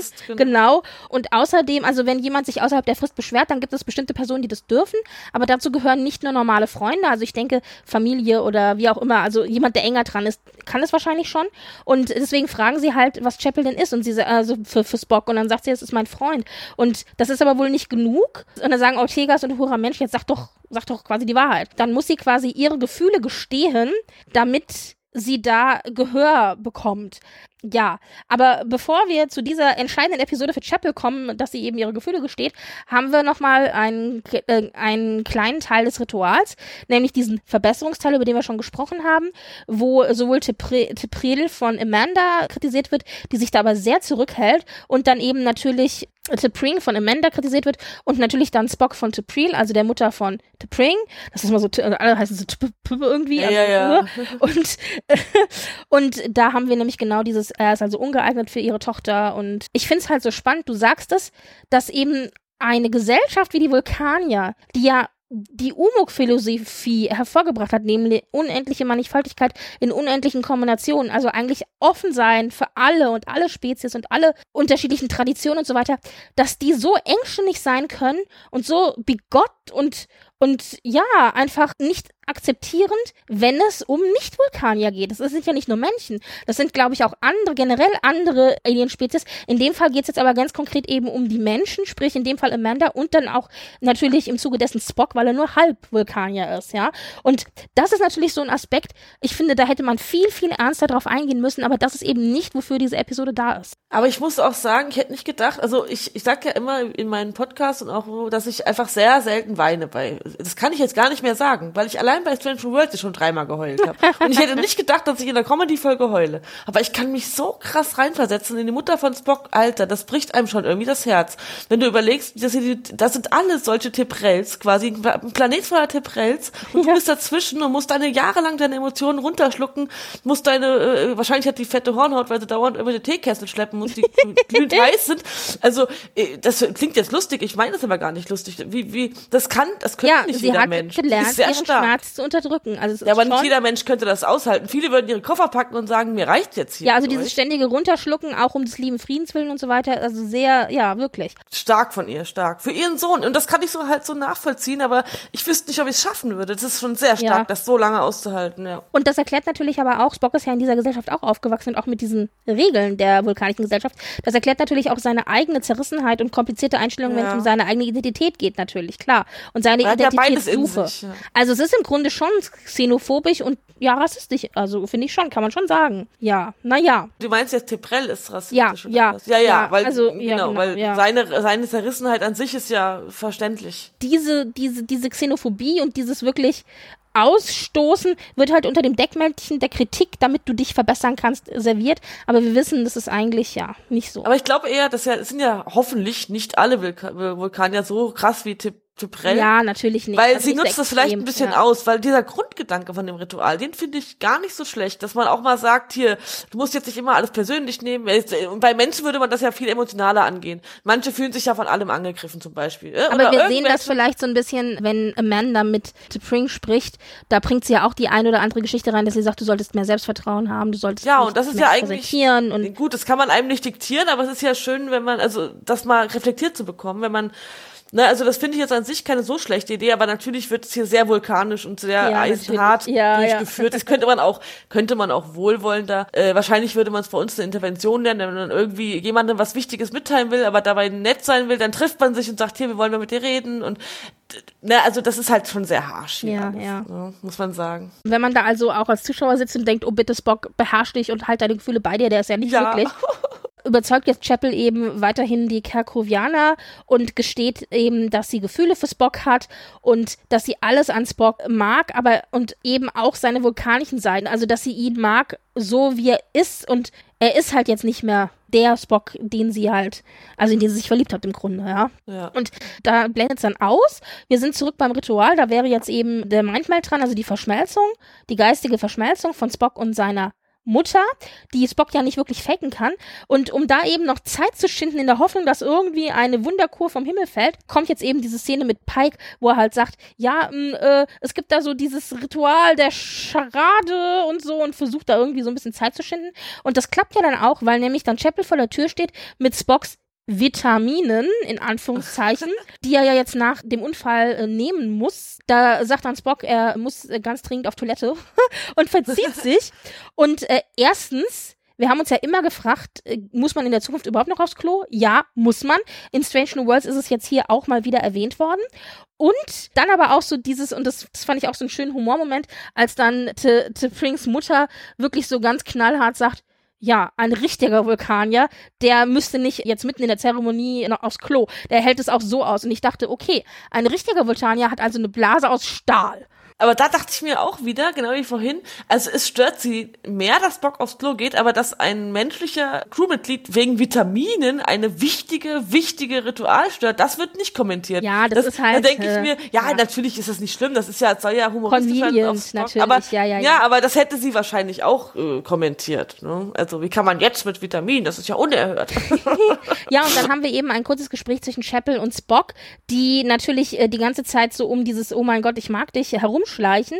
Und bevor dann aber Spock in seiner menschlichen Form was sagen kann oder irgendwas gestehen kann, spritzt sie ihm eben die Kur und sagt, die körperlichen Veränderungen, also die Spitzenohren und so weiter, die werden erst in ein paar Stunden auftreten, aber du hast jetzt, bist jetzt schon wieder quasi hast und hast dein Genom zurück. Fand ich aber stark. Ja. Merkt man auch sofort, weil man sofort so diesen Switch sieht, dass er also wieder diesen stoischen Blick hat. ja, das macht er so toll, der Schauspieler. Und da dachte ich mir auch, ich konnte Chappelle irgendwie verstehen, weil was bringt ihr das? Er ist gerade mit seiner Verlobten bei einem ja, Verlobungsritual. Eben. Und warum soll sie sich das jetzt reinziehen? Also das ist ach, schwierig. Und ganz ehrlich, als The Pring wäre ich da auch ein bisschen skeptisch. Also ich meine, ich ja. hätte jetzt nicht erwartet, dass Spock im Bad über Chapel herfällt, aber es ist schon ein bisschen komisch, auch dass der ja mit Chapel jetzt irgendwie da im Bad sitzt, vor allen Dingen nach der Vorgeschichte, ja auch komisch, dass sie ja auch ne? so getan haben, als ob sie verlobt seien. In, in Memento Mori, glauben, nee, war das Memento, nee, war es Memento, nee, es war nicht Weiß Memento Mori, es war The Serene Squall 107, weil da haben sie sich ja auch geküsst, weil sie so getan haben, als seien sie verlobt miteinander, obwohl sie das ja nicht waren. Und Tippring weiß auch davon, hat es ja gesehen. Und deswegen Ja. wäre ich da auch so ein bisschen so, oh, okay, Guckt ja auch ein bisschen da. unf- Genau, das meine ich ja. Also so ein zu Recht, zu Recht. Genau. Naja, auf jeden Fall äh, ist Spock jetzt wieder Vulkanier und kann daraufhin eben die geistige Verschmelzung mit seiner Mutter durchführen, die ihm ja eine Erinnerung zeigt. Und dann fragt ja auch eben äh, T'Pring, was denn für eine Erinnerung äh, Amanda ihm gezeigt hat. Und dann sagt er nur einen ganz normalen äh, Schultag. Und dass da aber wahrscheinlich noch mehr dahinter steckt, das können wir in dem Moment schon ahnen, aber sie sagt es ja, äh, äh, sagt es eben nicht. Und dann sagt sie ja auch so, wie so eine ganz, äh, also so eine ganz normale, uninteressante, uninspirierte Erinnerung ist ja auch irgendwie doof. Und da fand ich aber Tip Rings Einwurf dann sehr stark, wo sie meint, es ist hier nicht deine Aufgabe, diese Erinnerung zu bewerten. Es ist auch unlogisch, Erinnerungen zu bewerten. Und wir sind hier da, um das durchzuführen. Und dann kann die Mutter auch gar nichts sagen. Da hatte sie endlich mal mundtot gemacht. Ha! Dann dachte ich Aber ja, es ist auch irgendwie krass, weil äh, T'Pring sagt das ja auch im Gespräch mit Spock, dass sie eigentlich auch gar nicht davon begeistert ist, ihr, ihr, also ihren Geist mit ihrer Mutter zu teilen. Und das würde ich auch nicht wollen. Ich möchte nicht wissen, alles, was meine Mutter quasi im Gehirn hat und Ja. denkt. Das ist auch so, ja, also auch schon ein bisschen sehr cringy, wenn man so mal irgendwie, überlegt. ja, wirkt irgendwie ein bisschen übergriffig dann, ne? Ja, ja. Also ich meine, das Gute ist wahrscheinlich Aber so diese Tradition der absoluten Ehrlichkeit. Ja, ja, genau. Ja. Und ich glaube, sie ist vielleicht, also man kann es vielleicht auch so deuten, sie ist halt schon, momentan ist sie halt sehr anstrengend, wir haben stundenlang diskutiert, sie ist halt Ja. momentan, vielleicht, ihr meint ist schon gemeldet, weißt du, und dann sollte noch verschmolzen werden. Kann auch sein, dass es so gemeint ist, weil eigentlich gehört es ja zur Kultur und es dürfte den Vulkan ja wahrscheinlich ja nicht so stören, ne? Naja, und wie gesagt, jetzt ist der Mindmeld, äh, hat er durchgeführt mit Amanda. Und sehr schön ist bei den verschiedenen Szenarien, die wir jetzt eben gehabt haben, Tee und Kritik, Ritual und jetzt eben Mindmeld am Schluss, kann Tepril eigentlich nichts dran aussetzen. Sie sagt, das ist akzeptabel und das Ritual im Grunde ist jetzt von ihr anerkannt worden. Aber gleichzeitig dann am Ende des Rituals sagt sie, sinngemäß, dass es erstaunlich ist, dass er überhaupt in der Lage ist, als Halbvulkanier mit seiner schwächenderen menschlichen Seite, die sie ja als Problem, als Fehler ansieht, dass er überhaupt in der Lage ist, dieses Ritual so zufriedenstellend durchzuführen und äh, stellt halt nochmal eben so diese, dieses Problem da und greift damit auch Amanda an, weil sie halt sagt, weil Amanda ist quasi daran schuld, so. Und dass er ja halb Vulkanier ist und Menschen sind ja eh schlecht und überhaupt sowieso. Und Naja. dann sagt, dann sagt Spock, Moment mal, also das heißt, du gehst davon aus, dass als Mensch ich nicht in der Lage bin, dieses Ritual durch, also zufriedenstellend durchzuführen. Dann ist er halt echt sauer und sagt, nee, dann will er sie ja auch demütigen, glaube ich, und sagt, Moment mal, nur als Info, ich war bis eben gerade noch Mensch, als ich das Ritual durchgeführt habe und das zu seiner Zufriedenheit. Und es zeigt nur, wie stark ich quasi als Mensch bin, denn diese Stärke, die ich gebraucht habe, um dieses Ritual zu bestehen, die habe ich mir bei meiner Mutter abgeguckt, die viele, viele Jahre lang angefeindet wird und eben die stärkste Frau ist und ich habe nie verstanden, wie viel sie für mich auch ertragen hat und wie viel sie immer ertragen muss und wie sie eben angefeindet wird und wie, wie toll sie sich verhält und sie ist so sozusagen mein Vorbild. Und, ich da dachte so, oh mein Gott! Ja, und aber ich glaube nicht, dass er sie unbedingt demütigen wollte. Er wollte seine Mutter stärken und zeigen, dass sie sich. Sie wollte ihr nur zeigen, dass sie sich irrt mit ihrer Meinung, dass ihre Meinung auch nicht logisch ist. Ja. Also, und dabei erfährt er dann seine falschen Ohren. Auch wie gesagt, Meta, äh, ich denke nur an Leonard Niemann, Ja. der die Ohren von den Ohren reißt. Ja, ja. Stimmt. Äh, dachte ich auch, die wissen ja jetzt, also Tipring und Tiprell, die wissen ja gar nichts von dieser Anomalie-Geschichte. Die werden sich ja erstmal überhaupt fragen müssen, hä, warum ist der überhaupt jetzt ein Mensch? genau. What, genau. Ja. Was? Und das, naja, Ja. und Tipring Ich hätte ist beinahe nämlich Tipike gesagt, weil Tipring, Tiprell, Tipike. Ja. das ist- Und äh, das ist aber jetzt auch eben die nächste Szene. Wir sehen eben T'Pring und Spock, die sich darüber unterhalten, was passiert ist. Und T'Pring empfindet es halt als absoluten Vertrauensbruch, dass Spock ihr nichts gesagt hat, weil gefühlt alle auf dem Schiff das wussten und ihm ja auch geholfen haben. Pike wusste es und die Crewmember wussten es und so weiter. Alle wussten es, nur sie nicht. Und sie ist aber diejenige, die ihm letztes Mal gesagt hat, Spock, ich habe dich komplett akzeptiert, so wie du bist. Wir haben sogar Katras geteilt, wir haben unseren Geist geteilt. Du, also du, gerade du müsstest doch wissen, dass ich die Letzte bin, die irgendwie ein Problem sein sollte. Und sie, Ja. sie Hat sieht sie es halt als, recht. und sie sieht es eben, ja, hat sie absolut recht. Ich finde, man kann es auch total nachvollziehen. Und ich finde, man kann auch wirklich sehen, wie verletzt sie ist davon, dass Tut er ihr nicht vertraut leid hat. Für sie. Und ich war auch echt angenervt in dem Moment, weil ich das auch, ich hätte es auch schöner, ich hätte lieber gesehen, wie sie mit im Boot ist. Ich hätte lieber gesehen, dass sie an seiner Seite ist bei dem äh, Vishal. Ich fand das sehr schade, die Entscheidung. Ja. Weil die wollten wahrscheinlich die Comedy auf die Spitze treiben damit. Aber Ja, ich, ich denke. hätte mir gewünscht, Ja, aber vielleicht auch ein Spock, der einfach in dem Moment keine Lust auf Konfrontation Reaktion hat. Ich meine, welcher Teenager Na, er wollte schon gerne mit Problemen ja. auseinander? Er hat ja die Gründe, er sagt ihr ja, warum er es ja nicht gesagt hat, und zwar, weil sie schon so genervt war und weil sie schon so fertig war, wollte er sie nicht noch mehr belasten. Und das glaube ich ihm auch. Es war trotzdem eine falsche Entscheidung, weil sie darf ja wohl selbst noch entscheiden, was sie belastet und was nicht. Ja, also gerade so eine auch, wichtige Info. Die beiden sollen ja sozusagen dann als Paar gegen den Rest der Welt und das ist ja dann eben nicht genau. Und aber, aber alle anderen wussten es. Das heißt, sie gehört offenbar nicht in seinen vertrauten Kreis. Ich wäre da auch echt beleidigt, glaube ich, wenn das, wenn ich bringen wäre. Also Also Tepring schlägt jetzt eben eine temporäre Trennung vor. Das machen da war sie ich dann auch. überrascht nach dem Und- ganzen. Naja, und ich sag Schal, dann jetzt ja. aber auch schon, oh oh, nackte Likör der Trapsen. Das ist natürlich klar eine Foreshadowing auf Amok Time, eben die 205 TOS-Folge, wo sie am Ende dann ihre Verlobung eben auflösen. Also das, denke ich, ist schon auch hier schon angedeutet. Ja. Wir haben jetzt viele, ich sag jetzt mal Endszenen. Wir haben eine Endszene mit Amanda, wo er mit seiner Mutter eben ein sehr versöhnliches Gespräch hat und nochmal über Ja, die Erinnerung Szene. spricht, die sie ihm gezeigt hat. Das ist nämlich eine Erinnerung von Spock als Kind, wo sie eben sieht, dass er, dass die Kinder mit ihm spielen und er dann von den anderen vulkanischen Das Kindern erste Mal, dass akzeptiert er wird. akzeptiert wurde, ja. So schön. Und dafür nimmt sie eben jede Entbehrung in Kauf. Das ist halt wirklich Mutterliebe über alles, ja. Also das fand ich wirklich eine sehr, sehr schön. Das heißt, die verabschieden sich, alles toll. Dann haben wir eine Endszene mit Chapel. Bock will zu ihr laufen und sie steht aber schon vor seiner Tür, quasi vor seiner Quartiertür. Und da ist es wirklich so, dass sie sich gegenseitig haben, dann ihre Gefühle gestehen. Und wir dann noch Amanda, Amanda im Ohr haben, die dann zu Spock eben auch sagt, es ist eben nicht einfach, als Mensch einen Vulkanier zu lieben. Ja, und, und, äh, umgedreht aber- natürlich, es ist nicht einfach, genau. als Vulkanier einen Menschen zu lieben. Er sagt ja. auch, dass er dieses eine Gefühl jetzt nicht mehr unterdrücken will. Er entscheidet sich also aktiv dafür, das nicht mehr zu unterdrücken und dann wird halt geknutscht. Und dann eben meine Frage, also ich bin ja jetzt kein großer Fan von Chapel und Spock als Paar. Was hältst du von dem Paar? Also ich jetzt nicht gebraucht. Also das liegt aber jetzt nicht daran, dass ich jetzt finde, Spock ist Vulkanier, er darf nicht verliebt sein. Finde ich Blödsinn. Natürlich darf er sich verlieben. Ich finde das sogar schön, dass das nicht so so äh, schwarz-weiß behandelt wird. Aber ich persönlich bin kein, also ich mich hat das noch nie so tief berührt. Mich hat die Muttergeschichte viel mehr berührt. So Liebespaare lassen mich relativ kalt. Es gibt so ein paar Ausnahmen. Riker und Diana habe ich mich dann schon gefreut, dass er endlich zueinander gefunden haben und so. Aber ansonsten, das ist halt meine persönliche Sache. Also ich finde auch, es fühlt sich nicht so äh, echt an für mich. Also diese Hm. Ja, und Beziehung. es ist ja auch so, dass eben Spock ja immer sagt, nein, als Vulkanier haben wir nicht gar keine Gefühle. Wir haben im Gegensatz sehr, sehr viele und sehr starke Gefühle, die wir deswegen ja unterdrücken, auch Aber gerade. das wollte ich nochmal anmerken, da haben sie sich in der Folge widersprochen. Entweder lag es an der Übersetzung, weil er sagt am Anfang, äh, also als er mit Laan spricht, sagt er, auch die, die menschlichen Gefühle, die hören gar nicht auf. Die sind ja so intensiv, viel intensiver. Und später sagt er aber, nach dem Vishal, sagt er, als er wieder er ist, also wieder ein Vulkanier Mhm. ist, sagt er, dass die vulkanischen Gefühle intensiver sind. Da habe ich mich auch gefragt, naja, wer ist denn jetzt intensiver, die vulkanischen oder die menschlichen? Ich glaube, das kommt drauf an, was du in dem Moment bist. Also ich glaube, als. Mensch war der einfach nur überwältigt von allem. Das war ja auch so ein Hormoncocktail, der Dann auch noch. Gerüche, die dazukommen, die Ja, er ja, vorher ja. nicht hatte. Ja, ja.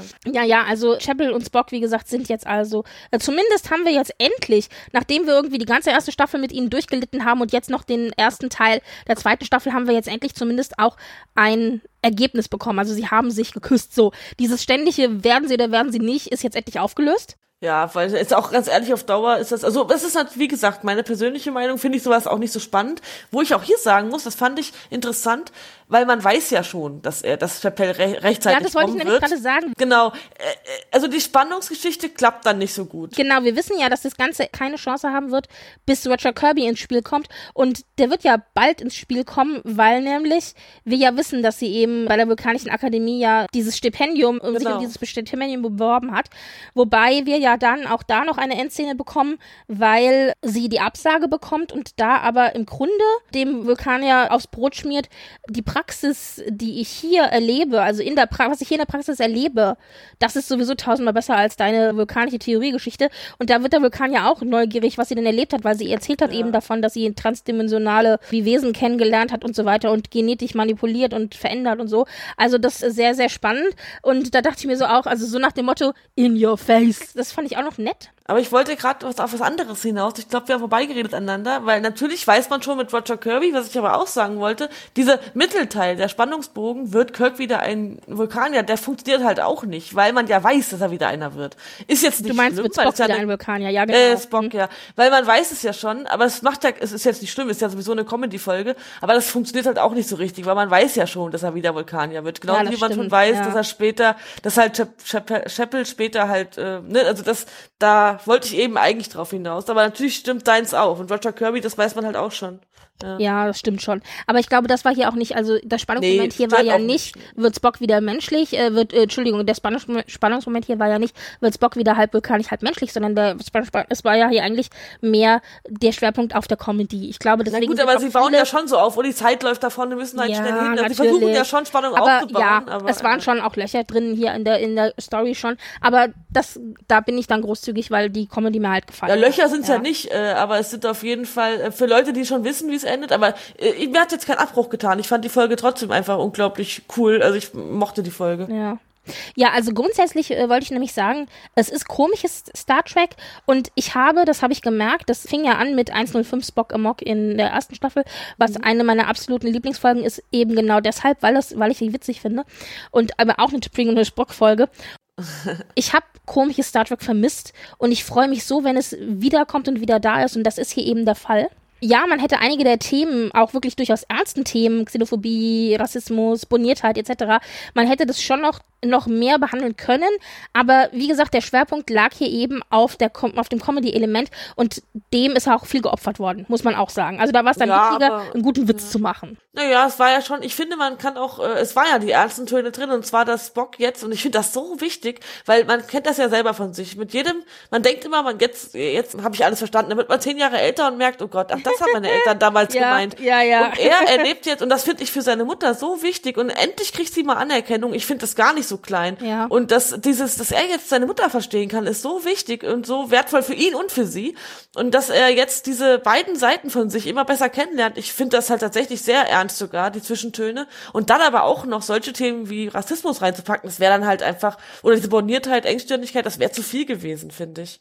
Passt schon so. Ja, ja, ich stimmt, ja, das ist das ist richtig. Dann war ein bisschen eine Dis also dieser Diskussion im Fandom eben dieser Trupp von der gesplitteten Persönlichkeit. Wir haben das in verschiedenen Varia Variationen ja auch in allen möglichen Star Trek Serien immer wieder. Hier ist es jetzt so, dass komplett das vulkanische Genom eben entfernt wurde, dadurch war er menschlich. Wir haben aber auch zum Beispiel so eine Folge wie Voyager 114 Faces, wo Belana, die ja auch halb Vulkanierin, äh, Entschuldigung, halb menschlich und halb klingonisch ist, wo Belana in zwei Belanas quasi trans also wie sagt man, transportiert wird oder äh, ge gesplittet wird, nämlich in eine Vollblut-Vulkanierin, eine Vollblut-Mensch, Mensch. Männchen? Also äh, genau.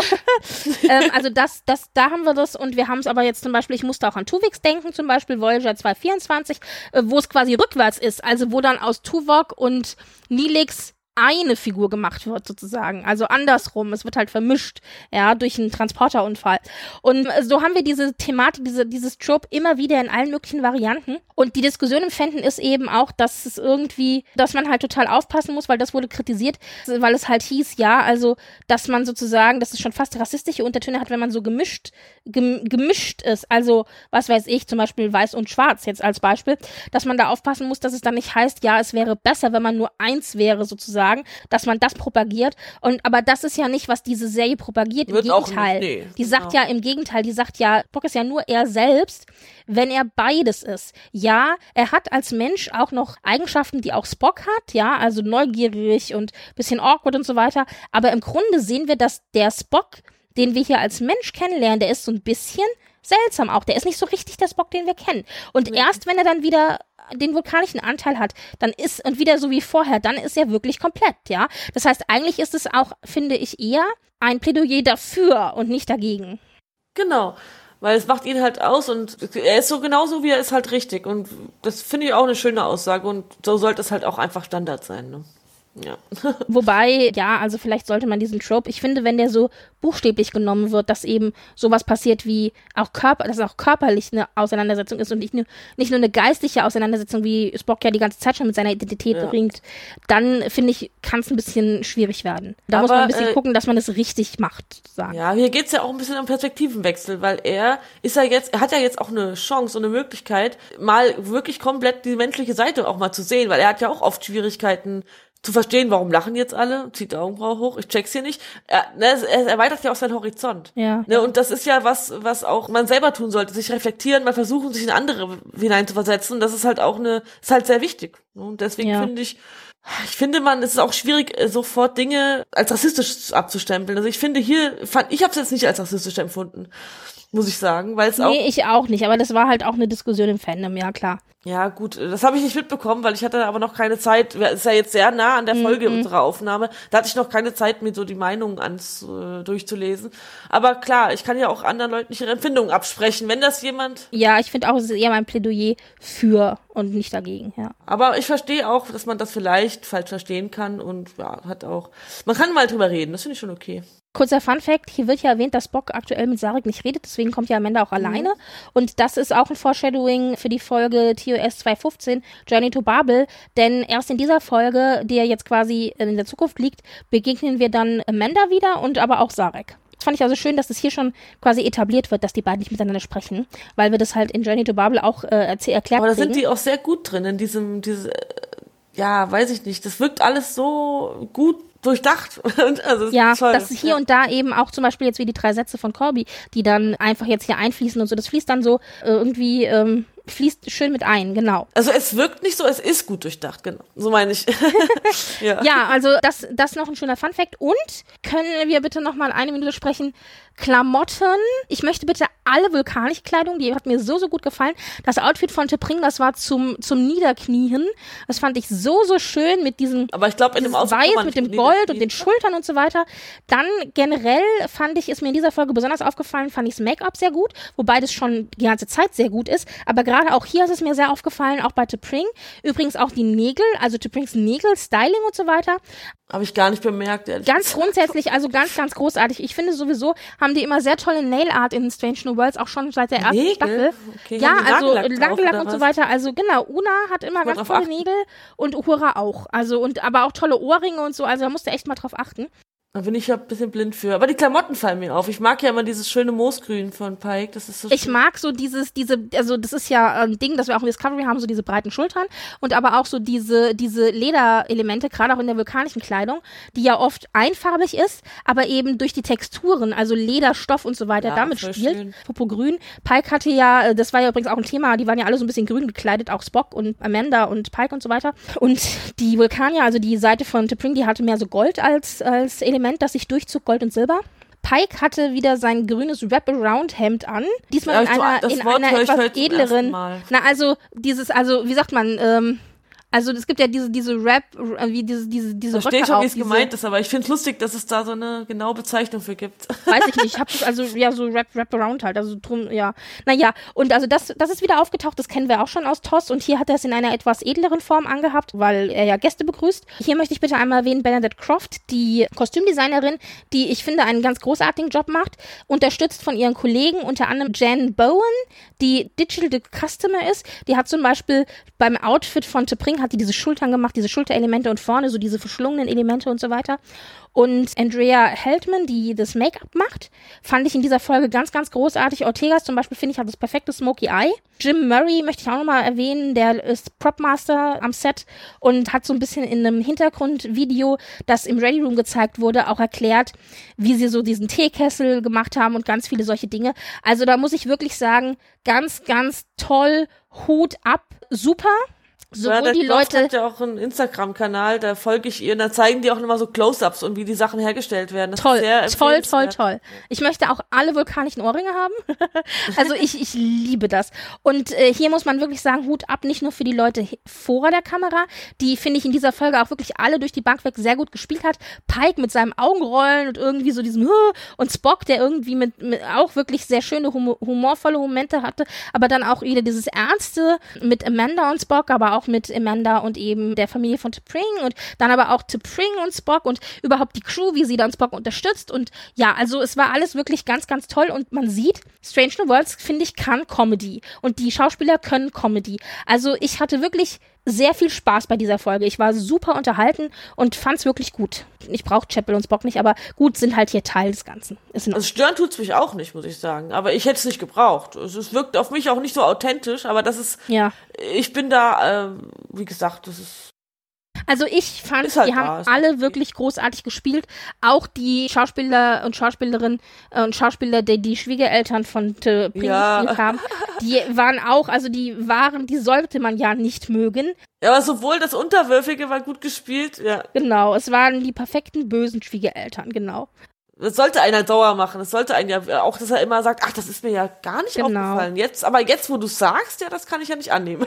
Also das fand ich schon so, oh Mann, ey, habt doch mal eine Meinung. Übrigens, was wir noch vergessen haben, ist, das können wir vielleicht jetzt hier zum Ende hin auch noch mal kurz erwähnen, die Endszene zwischen Pike und Spock, die ja dann noch mal mit dem Drink anstoßen vom 3D-Schach, was übrigens mich sehr, sehr an Kirk und Spock erinnert, weil die ja auch äh, so diese 3D-Schachgeschichte ja zusammen haben. Also das spiegelte so ein bisschen Kirk Spock auch wieder. Aber das fand ich so nett am Ende noch, dass dann eben Pike gesagt hat, ja, also ich hab, ich leide quasi mit. Aber da schließt sich der gleich zum Anfang, weißt, weißt du, warum mich das noch erinnert hat? An die Balkonszenen von Boston Legal, wenn am Ende Danny Ah, Crane okay. und, und Alan Shaw zusammen anstoßen. Die haben ja dann auch meistens einen Drink und sitzen dann da und da, auch in so Sesseln und lassen das Revue passieren, was passiert ist. Und das wirkt so, ein- hat auch ein bisschen diesen Vibe gehabt, fand ich.